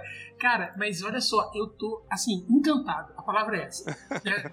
Estão acompanhando aí o podcast desde o começo e sabem o quanto eu sou louco pela arte do Magic, né? pelo flavor das cartas. E, cara, essa coleção é incrível, cara. É incrível. Já que o Gonzalez começou a falar de Fateless Looting, vamos tirar logo esse elefante da sala, né? Não, vamos falar, vamos falar um pouquinho da, arte. Porque toda a comunidade se moveu, a grande maioria não gostou, achou que é um recorte feito em, sei lá, no pente, tá ligado? Bem mal feito, assim. Só que eu tava vendo o pessoal discutindo, falando, moça que fez, né, a mulher que pintou, pintou na tela, e é um estilo dela. E aí, quando saiu a primeira vez, eu bati o olho e falei assim, nossa, que lixo. No segundo seguinte, Você mudou, você mudou também? Eu também mudei. então, mas eu mudei por causa que, cara, eu sou ator, velho. Eu vivo de arte, teatro. Quem sou eu pra falar o que, que é arte? É, tudo bem, não é uma arte que me agrada, pessoal. Eu, não, eu, Lucas, não chamaria de arte. Acho bem feio. É que nem pintar aquele pessoal que faz um quadro todo azul e fala que é arte. Então eu cheguei a essa conclusão. Cara, ela destoa realmente de toda a coleção. É a que chama mais atenção por ser mais ah, Experimental. experimental, parece uma coisa meio Monty. Python. É, isso, então, chama muita atenção. Só que eu não posso julgar e falar assim, não é bonita, não é arte, é, é feio, é de qualquer jeito, porque, cara, arte é e ela arte. tá conseguiu, ligado? cara. É, e ela conseguiu chamar a atenção. cara. Eu, hoje em dia, não trabalho mais com isso, mas eu, quando eu fui morar em São Paulo, eu fui pra me capacitar mais para trabalhar como ilustrador. Trabalhei, fui artista, sobrevivi disso por alguns anos. Ainda hoje faço uns trabalhos assim isolados. Eu digo assim, isso que você falou, Lucão, eu achei muito incrível também, tipo, achei massa você trazer esse ponto de vista pra cá, porque você tem toda a razão, cara. Tipo, e eu acho muito legal essa sua postura, do ponto de vista de um artista, olhar pra o que tá acontecendo, né, e reconhecer que o trabalho é o trabalho e você precisa respeitar, entender que faz parte do conjunto e que se destoa é de propósito, sabe? Se é, se causa desconforto é de propósito, porque se você for olhar o site da artista, ela tem artes incríveis, cara. Não foi à toa que esse Harmonizar, é da mesma artista. Pois é, pois é. E não é à toa, sacou, que essa carta tem essa, essa pegada. A gente tem que pensar também que tem um- uma questão de direção de arte, porque não é culpa da artista. Alguém deu a proposta pra ela, ela apresentou um esboço, a pessoa aprovou, e tanto aprovou que a arte tá na carta. Então, tipo, a intenção é que a carta fizesse isso mesmo, sabe? Pra mim, o que, para mim o que consolida, consagra essa peça de arte aí do Fates Looting como uma arte genuína e respeitável, ela ter causado tudo isso que ela causou. Porque a arte provoca, sacou? Provoca reflexão, provoca debate, provoca esse questionamento do lugar da arte, do que qualifica uma arte, de tipo, qual é a sua posição, quem é você para dizer que isso não é arte e aquela outra é arte, sabe? Então, pra mim, isso foi muito incrível, essa- esse debate, essa discussão, essa história toda. É que assim, a gente tá acostumado com uma coisa no Magic, né? É, eu também vi gente falando assim, ah, mas não tem nada a ver com a arte do Magic. Magic tem padrão. Exato. Toda a coleção muda, coleções especiais tem, tem uma temática, um, um estilo. E essa coleção é isso, cara. Cada carta tem um estilo, cada carta é de um jeito. Eu acho que todo mundo tem o direito de falar assim, gostei, não gostei, acho bonito, acho feio, mas não pode massacrar. E a gente faz isso o tempo artista inteiro, né, falando cara? assim, ó, é uma porcaria, Exato. ah, ó, é um lixo. Não, cara. não, e as é- pessoas totalmente perderam dela. a linha, velho. É, não. As pessoas também são loucas é, na internet, assim, né? Tipo, passam do ponto totalmente. De conhecer o trabalho da É. pessoa às vezes. Exato. ou entender, às vezes não entende porque nem tudo é revelado, né? Por que que foi essa arte, por que que... Realmente, ela parece um conjunto de retalhos, incomoda, eu não teria, eu não teria, porque, mano, incomoda demais, cara. É, não, é esquisito, é esquisito. Provoca um, um estranhamento mesmo. Sem querer É um parecer desconforto, hipócrita, né? sem querer parecer hipócrita, parece que tive um pesadelo, parece É. uma coisa que eu viria num pesadelo. Exatamente, velho, tem um pouco isso. Sabe, num filme de terror, mas é arte, é um estilo de arte. Então, gente, mas assim, eu acho realmente incrível a gente poder debater isso. Eu acho que concordo com o Lucão, com o Joaquim, né? Assim, eu não falei, me causou um desconforto, mas assim, eu acho que a artista ela venceu, entre aspas, porque ela conseguiu tornar a arte dela é, à vista, né? Assim, a gente está discutindo em um podcast aqui no Brasil, entendeu? E, e em outras tantas mídias, né? Então a gente faz o seguinte, né? Vamos combinar aqui, todo mundo combina, a gente exclui os toscos que perdem a linha e falam bobagens, porque isso daí é uma minoria que a gente descarta. E, enfim, né? A gente exalta justamente essa diversidade, que acho que tem tudo a ver com Totalmente, Magic, né? Eu, eu, se eu tiver condições físicas, fi- é, IRL eu não vou ter, eu imagino que essas cartas vão estar infinitamente caras. Mas assim, no mall, eu queria ter todas, cara. Sério, eu queria ter todas, porque elas são incríveis. Eu não estou sabendo lidar. É muito incrível uma mesmo. artes Não, fazer um cara, eu tô com muita inveja de isso, você cara. de estar vendo todas juntas de uma vez, cara. Deve ter sido muito incrível essa experiência. realmente, assim, eu queria, assim, se eu pudesse, eu tô falante, né? Mas se eu pudesse destacar aqui, né, é, o raio, né, o Bolt tá lindo, eu achei linda a arte. Counter Spell, né? Não, só pra pode escolher uma, só pode escolher uma. Ah, não. Eu dei um Não, só counter. uma. Eu dei um counter na sua fala. A counter spell é uma mãozinha Ah, assim. uma? Uma mãozinha, cara. Aí, por exemplo, a. Counter Spell foi uma carta que eu achei massa quando eu vi, eu achei incrível. E, e depois eu vi que muita gente detestou por causa da cor, porque é amarelo, porque é muito brilhante, não sei o que lá. Tá vendo aí, sacou? Tipo, arte é sempre uma questão de gosto, cara. Sempre vai ter alguém que adora e alguém que odeia. Sim, mas nesse caso faz sentido, ela ser uma mãozinha, tá ligado? Pois é, pois é. Mas tudo bem, não, tudo bem, tudo bem. É a mesma coisa, a gente respeita. Ah, então, segue. vou escolher, eu vou escolher uma pela arte. Sei lá, Peraí, então peraí. A gente tá agora entrando no momento que cada um vai dizer qual é a sua favorita, é isso? Dessa, é, das. Da, a gente vai fazer duas coisas. Vai falar a favorita do Michel Archives. E o Brendo, coitado, tá com a carinha de saco cheio. Não, é, eu tô pensando, eu fiquei curioso em ver. Eu fiquei curioso Pensa aí, em ver é, o, não, esse o podcast vai ficar longo. Looting foil. Queria, mano. Como vai ser? A, a mente do Brendo é maravilhosa, porque ela vai só no foil, É. tá ligado? A gente tá aqui debatendo arte, não sei o quê. Ele, e aí ele assim. Mano, imagina essa porra foil. Eu fico imaginando, eu, eu fico imaginando Dobrando, o assim, foguinho. fazendo é, aquela- fazendo- o foguinho, fazendo aquele uzinho, meio, tá ligado? meio, meio papel alumínio, tá ligado? Se você quiser pensar no mall, você imagina um foguinho na diagonal, assim, o brilhante. Nossa, esse vai ser o foil dela. Mas, ó, vamos eleger aqui. Cada um vai escolher a arte, porque efeito. Todas são reprint, então, whatever. Então, eu, eu vou escolher a arte que eu tatuaria. Eu faria uma tatuagem nessa arte, que é lapso de memória. Ah, você artista roubou a Cristina minha, Colantes. Cara, essa arte, eu teria uma tatuagem no meu braço dessa arte. Ela é, é incrível. Ela me lembrou o jogo é, Greases, né? Greases saiu também, que é um jogo Ah, é maravilhoso é esse jogo, cara. É um, é um artista catalão, se chama Conrad Rossé. É incrível demais esse jogo, cara. É lindo, lindo, Março lindo, é um jogo maravilhoso. é, me lembrou. Então, Sim. assim, o estilo de arte me lembrou e eu, eu faria uma tatuagem dela. É incrível. Essa arte é linda. É como a gente vai julgar? Se a gente, tatu... se a gente tatuaria ela. É assim. Qual... Joaquim, qual, qual É delas muito você tatuaria no seu. Não, não, posso não usar esse critério? Não, não pode. Tem que ser tatuagem, no Tatuagem, rosto. cara. Tatuagem no rosto? No rosto. O- Caramba. No rosto. Pra, pra Jesus, exibir pras pessoas.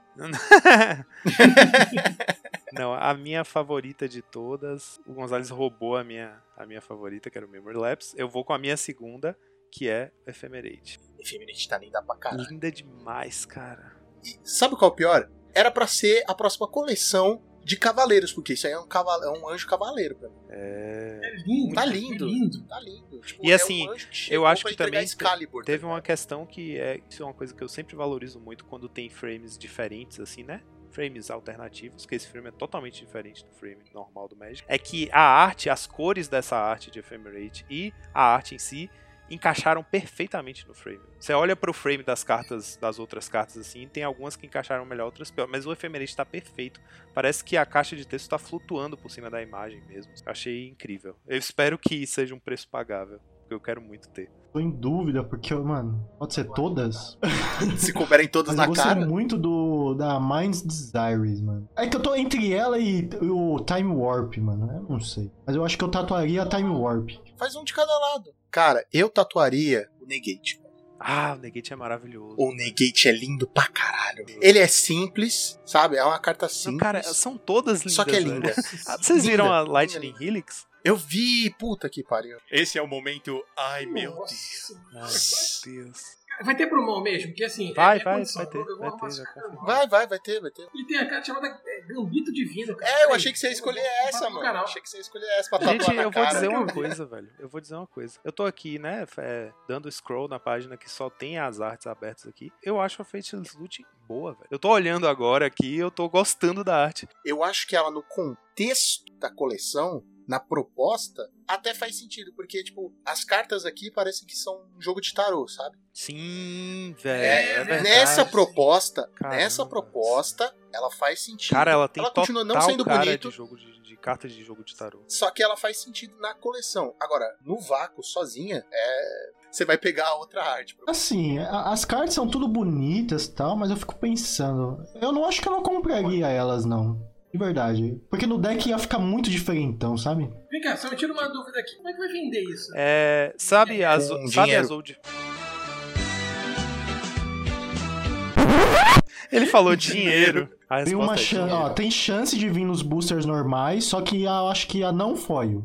É, não, não é tem chance. Todo booster normal vem uma. É, é igual ao de frame Não, de nor- Tides a Fire normal vem todo booster? É, é. Sério? Normal, todo sem ser booster. draft booster, Draft sem ser booster. collector booster. Todo Draft Não, booster draft vem booster. ela? Draft booster. Ou- Sim. É porque tem booster, draft booster. Vem em qualquer booster, vem uma dessa. Ah, é verdade. Tem booster com 12 cartas, tem o Collector Booster com 15 e o Draft Booster. Qualquer uma Qualquer dessas, uma dessas vem? vem uma dessa. Ela, ela é igual, a distribuição dela é igual às old frame de Time Spiral Remaster. Cara, o, o bundle vale até a pena, E né? sabe cara? onde você pode comprar a bundle? Sabe aonde? Sabe aonde? É, eu tô vendo, eu tô vendo lá. Na mesmo. melhor vendo lá loja de Magic deste país, na X-Place, onde o seu XP vale o dobro. Depois desse jabá lindo, e, e assim, eu tô no site da Express mesmo, cara. Vale a pena, cara. Não, vale a pena. Assim, desculpa, gente. Eu vou ter que comprar esse troço. É, Não tem como, cara. Sério, eu quero um playset de Counter Spell, cara. Tipo, de monte. Eu preciso Ô, disso. Gonzalez, já que você vai comprar, lindo. já que você vai comprar, então vamos ver aqui, ó,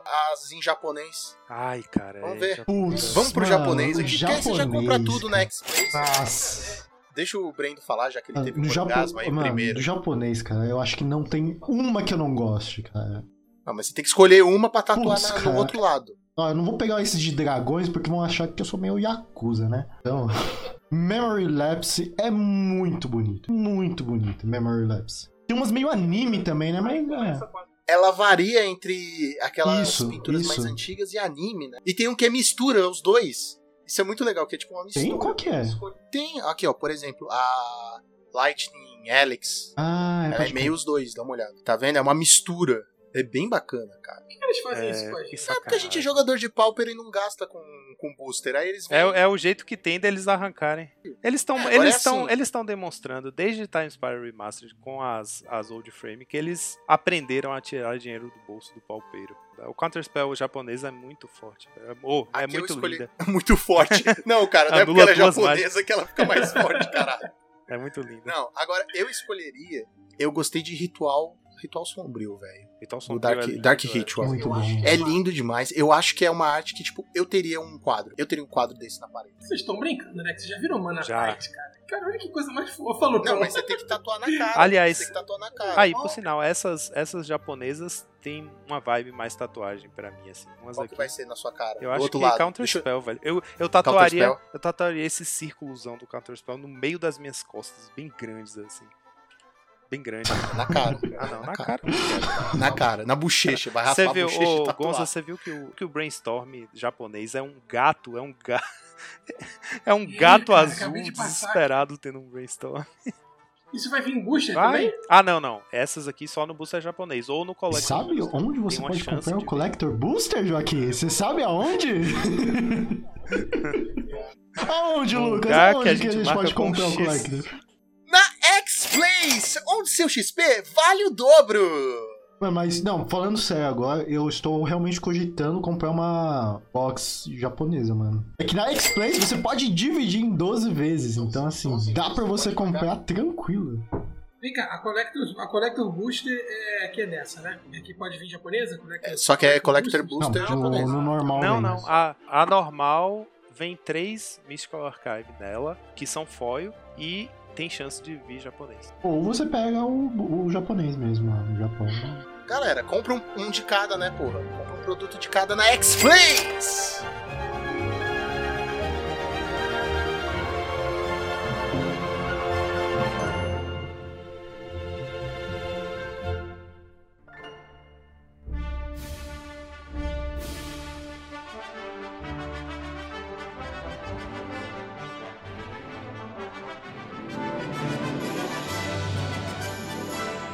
Agora, para encerrando este maravilhoso podcast super longo que está ficando, que tal a gente fazer um top 3 das nossas cartas Paupers favoritas da coleção? Eu vou começar colocando em terceiro lugar todos os terrenos. Foda-se. É mais fácil. Os terrenos de Ah, as duas. Já Scry. tem nome essas lendas É, falando isso? Scrylands Pauper. É, é o campus de cada casa, né? Então é Lorehold Campus. Campus Cry, Campus meu Cry. Deus. Camp Scry. É, porque é onde os, os estudantes vão pra chorar. Ai. Camp Scry. Nossa, continua, vai.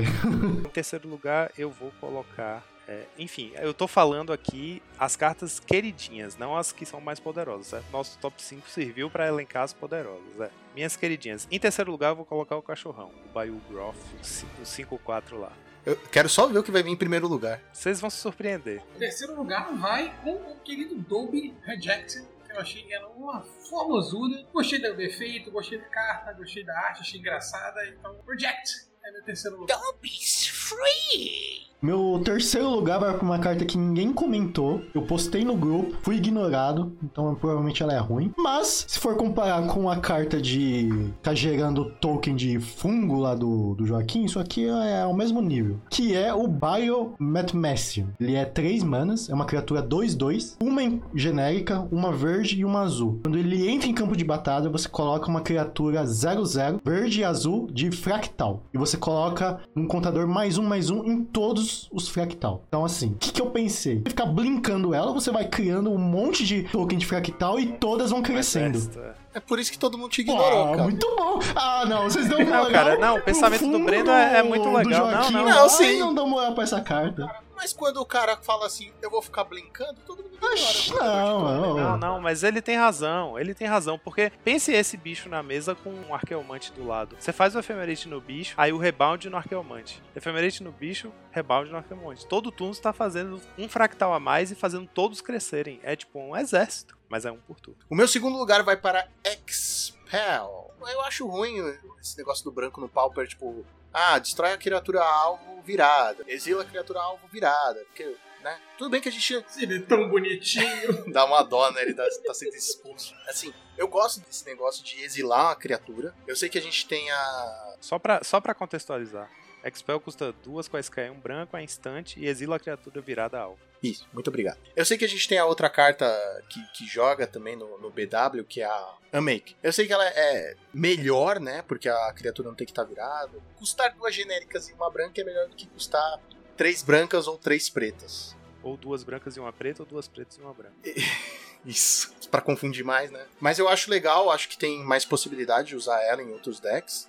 E como a gente não tem muito efeito no Pauper de desvirar, né? São poucos os decks que eu, que eu vejo que blinkam e a criatura desvira, eu vou colocar ela em segundo lugar. Segundo lugar, minha escolha é a Reject, que foi o terceiro lugar do Gonzalez. Porque, enfim, apesar de eu considerar ela a quinta no top 5, eu acho que é uma carta que eu tô mais animado pra jogar, porque ela é uma ótima resposta pro meta de agora, sacou? Então, animado pra encaixar ela em decks que já existem. No segundo lugar, ele não tem nem tanto efeito assim prático, embora tenha sido mencionado anteriormente na nossa lista das cinco mais fortes, que é a Teach by Example. Porque, assim, eu, eu, eu tô usando esse top 3 aqui de cartas de certa maneira, me chamaram a atenção, seja pelo contexto, pelo que ela funciona, pela arte, pelo flavor. E Teach by Example é, pra mim, uma das mais legais do Pauper. A arte é legal, o que ela faz é legal, que nós discutimos, né? Das possibilidades que ela pode trazer pro formato. E tem um flavor muito Segundo lugar vai ser uma carta que não é boa, tá? Mas eu gostei muito da arte porque eu gosto de, de animaizinhos magos. Então, meu segundo lugar vai pro Burrog Befuddler. Ele é um sapinho mago. Ah, a arte é incrível. Nossa, é muito boa essa carta. É, essa arte é incrível. Eu fiquei muito decepcionado com essa carta, porque quando eu bati o olho na arte, eu falei, caralho, vai ser uma, uma azul boa. Ela é é, uma genérica, uma azul, ela é uma 2-1 com flash, e quando ela entra em campo de batalha, a criatura do oponente ganha menos um, menos zero até o final do turno. Mas é mais pela arte mesmo que. Nossa, eu queria muito que essa Nossa, carta mano, fosse queria porque também. A arte é muito Queria jogar com ela. Em primeiro lugar, pra mim, fica o cachorrão verde, o cachorrão planta, né? Porque, bom, é um reforço que o- os decks verdes, os decks agros estavam precisando. E é basicamente por isso que ela tá em primeiro lugar, sem contar que é a carta forte, tanto de bunda quanto de corpo. Meu primeiro lugar, eu tô falando completamente sério, vai pra uma carta chamada Unwilling Ingredient. É, ingrediente involuntário. É um sapo, custa 1 mana preto, é 1 barra 1. Ele tem menace, ou seja, só pode ser bloqueado por duas criaturas ou mais. E ela tem uma habilidade que é: você paga duas quaisquer e uma preta e exila ela do seu cemitério. Você compra uma carta e perde um de vida. Cara, essa carta faz muita coisa legal. É um bichinho 1 barra 1 por 1 mana, beleza? Que tem uma habilidade semi-evasiva, certo? Então, tipo, é um bom drop 1 se você tem coisas pra aumentar o poder dele, ou se você tem sinergia de cemitério. E ele tem esse efeito no cemitério, então é um bicho bem ok de sacrificar pra um Village Rides, pra um Carrion Feeder. É, eu achei muito interessante. É, essa carta pra mim é o supra-sumo do que eu venho falando esse podcast inteiro sobre a qualidade do design das cartas desse set. É uma comum super simples, um sapinho, um mana 1 barra 1, que tem duas habilidades muito fortes, cara. Enfim, é, ele é um bom drop 1 que mais tarde te dá um draw e você pode fazer isso em instant speed e tal. Enfim, uma cartinha que eu tô também com vontade, com o dedo coçando pra jogar, não sei onde, não faço a menor ideia em que deck, mas eu adorei esse sapinho. Em meu primeiro lugar, não tem como fugir disso, porque a olhar com outros olhos. É o Biogrowth, né? O nosso au-au plantinha. Realmente é uma carta que vai ver jogo. Tem uma arte divertida, assim, interessante, né? É muito forte. Sei lá, me chamou a atenção, o Joaquim me convenceu. Vou comprar o playset dela aqui pra deixar também guardado e ver Pode alguma comprar. possibilidade pra brincar. Até no Jund, sei lá o que eu vou fazer, enfim. Eu acho que a carta é forte e vai ficar no primeiro lugar. Todo mundo já falou as cartas fortes, então vou tomar a liberdade aqui só de falar as que eu achei legal, tá? Essa carta tem, eu acho que é a arte assim que eu acho a, achei a mais legal assim de todas do Pauper assim da história. Muito legal, que é da Spectral Mage. De uma coruja, ela é uma incolor, uma azul e uma vermelha. Ela é um 2-2 voar. E todas as Instants e Sorceries que você casta com um custo de 5 ou mais, custam 1 a menos. O efeito é uma droga, mas olha a arte dela, mano. Olha a arte A arte é dela. olha a arte dela, mano. Imagina foi. Imagina foi. Metade do podcast foi o Brandon. Imagina Imagina foil. Bom, e agora vamos dar a nota para a coleção. Chegar aí a uma média que o nosso querido professor Gonzalez vai tirar. Beleza, agora que é as notas, vamos falar um pouco mais técnico, né? Ah, A coleção aí é, introduziu bastante cartas muito interessantes pro Pauper. Tem acontecido isso em edições passadas já, né? Então você tá vendo que a empresa em si tá vendo pro Pauper, porque sempre tá tendo pelo menos uma ou duas cartas relevantes, né? Então, por exemplo, as lands foram fenomenais, né? Então foi algo acertado. Land é, utilitárias são sempre bem-vindas no Pauper, né? E outra coisa também é a criaturinha, o cachorro, que é uma adição muito boa pro, pra decks agros, que tava precisando. eh, geralmente, nas edições passadas, estavam fortalecendo muito os controls e os mid, né? Então tava na hora já de pegar. E tem as Archery, né? Esses daí, pelo amor de Deus, esses daí, eles acertaram no bolso do Pauper. Se, se em Time Spiral as pessoas acharam que eles estavam acertaram o bolso, desta vez, cara, dessa vez, mano, tô realmente pensando em comprar algumas. Com tudo isso, eu dou pra coleção 3,5 de 5. Então, meus amigos, eu quero dizer que eu comecei esse podcast criticando, comecei reclamando do flavor da das cartas, né, de ter uma inspiração Potter, né, reclamei um bocado, mas nesse debate que viemos e analisando as cartas mais a fundo, a própria questão das artes, esse negócio de Mystical Archive é um crime, tenho nem palavras para definir. Eu acho que a Wizards posso me dar o direito de rever algumas críticas e chegar à conclusão de que assim vai ser uma coleção muito interessante para quem joga, para quem faz draft, né? Porque já deu para perceber que né, tem cartas comuns interessantes, né, para você buscar um draft. Tem, é interessante para quem joga o próprio standard, para quem vai jogar o nosso amado Pauper, outros formatos como o Modern também que a gente não, não comentou aqui, mas tem adições interessantes e por tudo isso, por tudo isso, pelo que eu analisei agora mais tecnicamente, né, e com coração do que vai somar o formato, eu dou 4.75, 4. Arredonda pra 10, vai. Tá pertinho. Quem nunca? Falei já, né? Hoje foi o dia de expor o meu lado não liga pra flavor. Então, eu não tenho implicância com relação à história de fazer versão Wizards de franquia X. Não, por mim tanto faz. Contanto que saiam cartas interessantes. Eu fiquei muito feliz que saíram cartas bicolores comuns. Tinha tempo que não acontecia isso. Cartas jogáveis. Normalmente nos últimos sets as, as bicolores eram sempre raras ou, ou incomuns. Cartas bicolores comuns jogáveis. Não só por serem bicolores, mas porque tem designs incríveis. Enfim, eu já reforcei aqui sobre a qualidade do design né, equilíbrio de habilidades e qualidade de design das cartas, tá trazendo bastante coisa legal, tanto competitivamente falando, quanto coisas legais para construir em volta. Por isso eu tô dando a, a nota 4,5 de 5. Eu não sabia que podia dar quebrado assim, eu daria 4 de 5, mas vou dar 4,5. Só não foi perfeito porque, sabe por que, que não, não dou 5? Porque a gente tinha, uma das escolas era das cores Izzet, a gente tinha a chance de ganhar uma carta que custasse um azul e um vermelho, instante, dá 3 de dano na criatura alvo e faz mais alguma besteirinha, tipo um Scry 1, para poder matar o diabo do Guardian of the Guild Pact se você estiver jogando de Izzet. Eu sonhei com isso e isso não aconteceu, e aí não vai tirar 10. Eu acho que vou baixar 0,25 da minha nota. Tá vendo? Não, já tá foi. Vendo? Não, não. Não, já foi. Ele, ele que controla. Não lancei ainda, sou eu que controlo. Menos 0,4. Gente, assim. É, eu gostei da temática da coleção. Eu gosto quando. fanservice. Eu gosto, acho bacana. Não acho que tem que ser exagerado. Eu não gosto quando é exagerado. Essa coleção é mais ou menos. Tem cartas que são. Que nem a gente citou, né? São cartas que, caralho, é a cena do filme ou é muito isso. Fica meio termo. Fiquei um pouco decepcionado com a habilidade de Lesson. As cartas que vieram, é, tirando o cachorro, acho que foram ok. Pra mim é uma coleção ok, eu vou dar 2 mil. Fazendo o cálculo aqui, né? Somando 3, então 3,75 coleção, segundo o Conselho Monarca. Mas e pra vocês? Será que esta coleção vale a pena? Será que Strixhaven vale a pena? Será que tem cartas boas? Será que Harry Potter é tudo isso? Deixe nos comentários. Não esqueçam de nos seguir em todas as redes sociais: Facebook, Twitter Instagram, YouTube com vídeos às terças-feiras. Então, fim do turno, mal feito feito.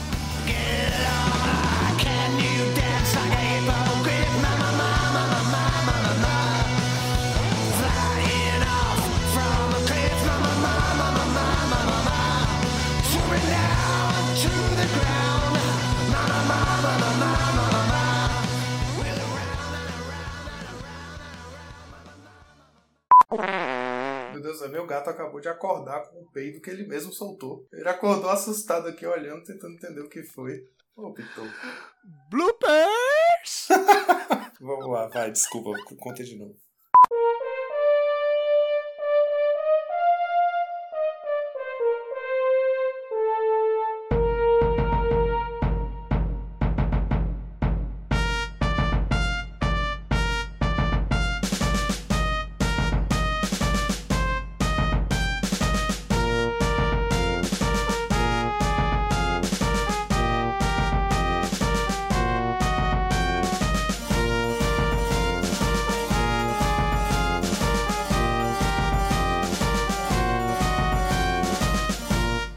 Esse podcast foi editado por Monarques MTG Produções.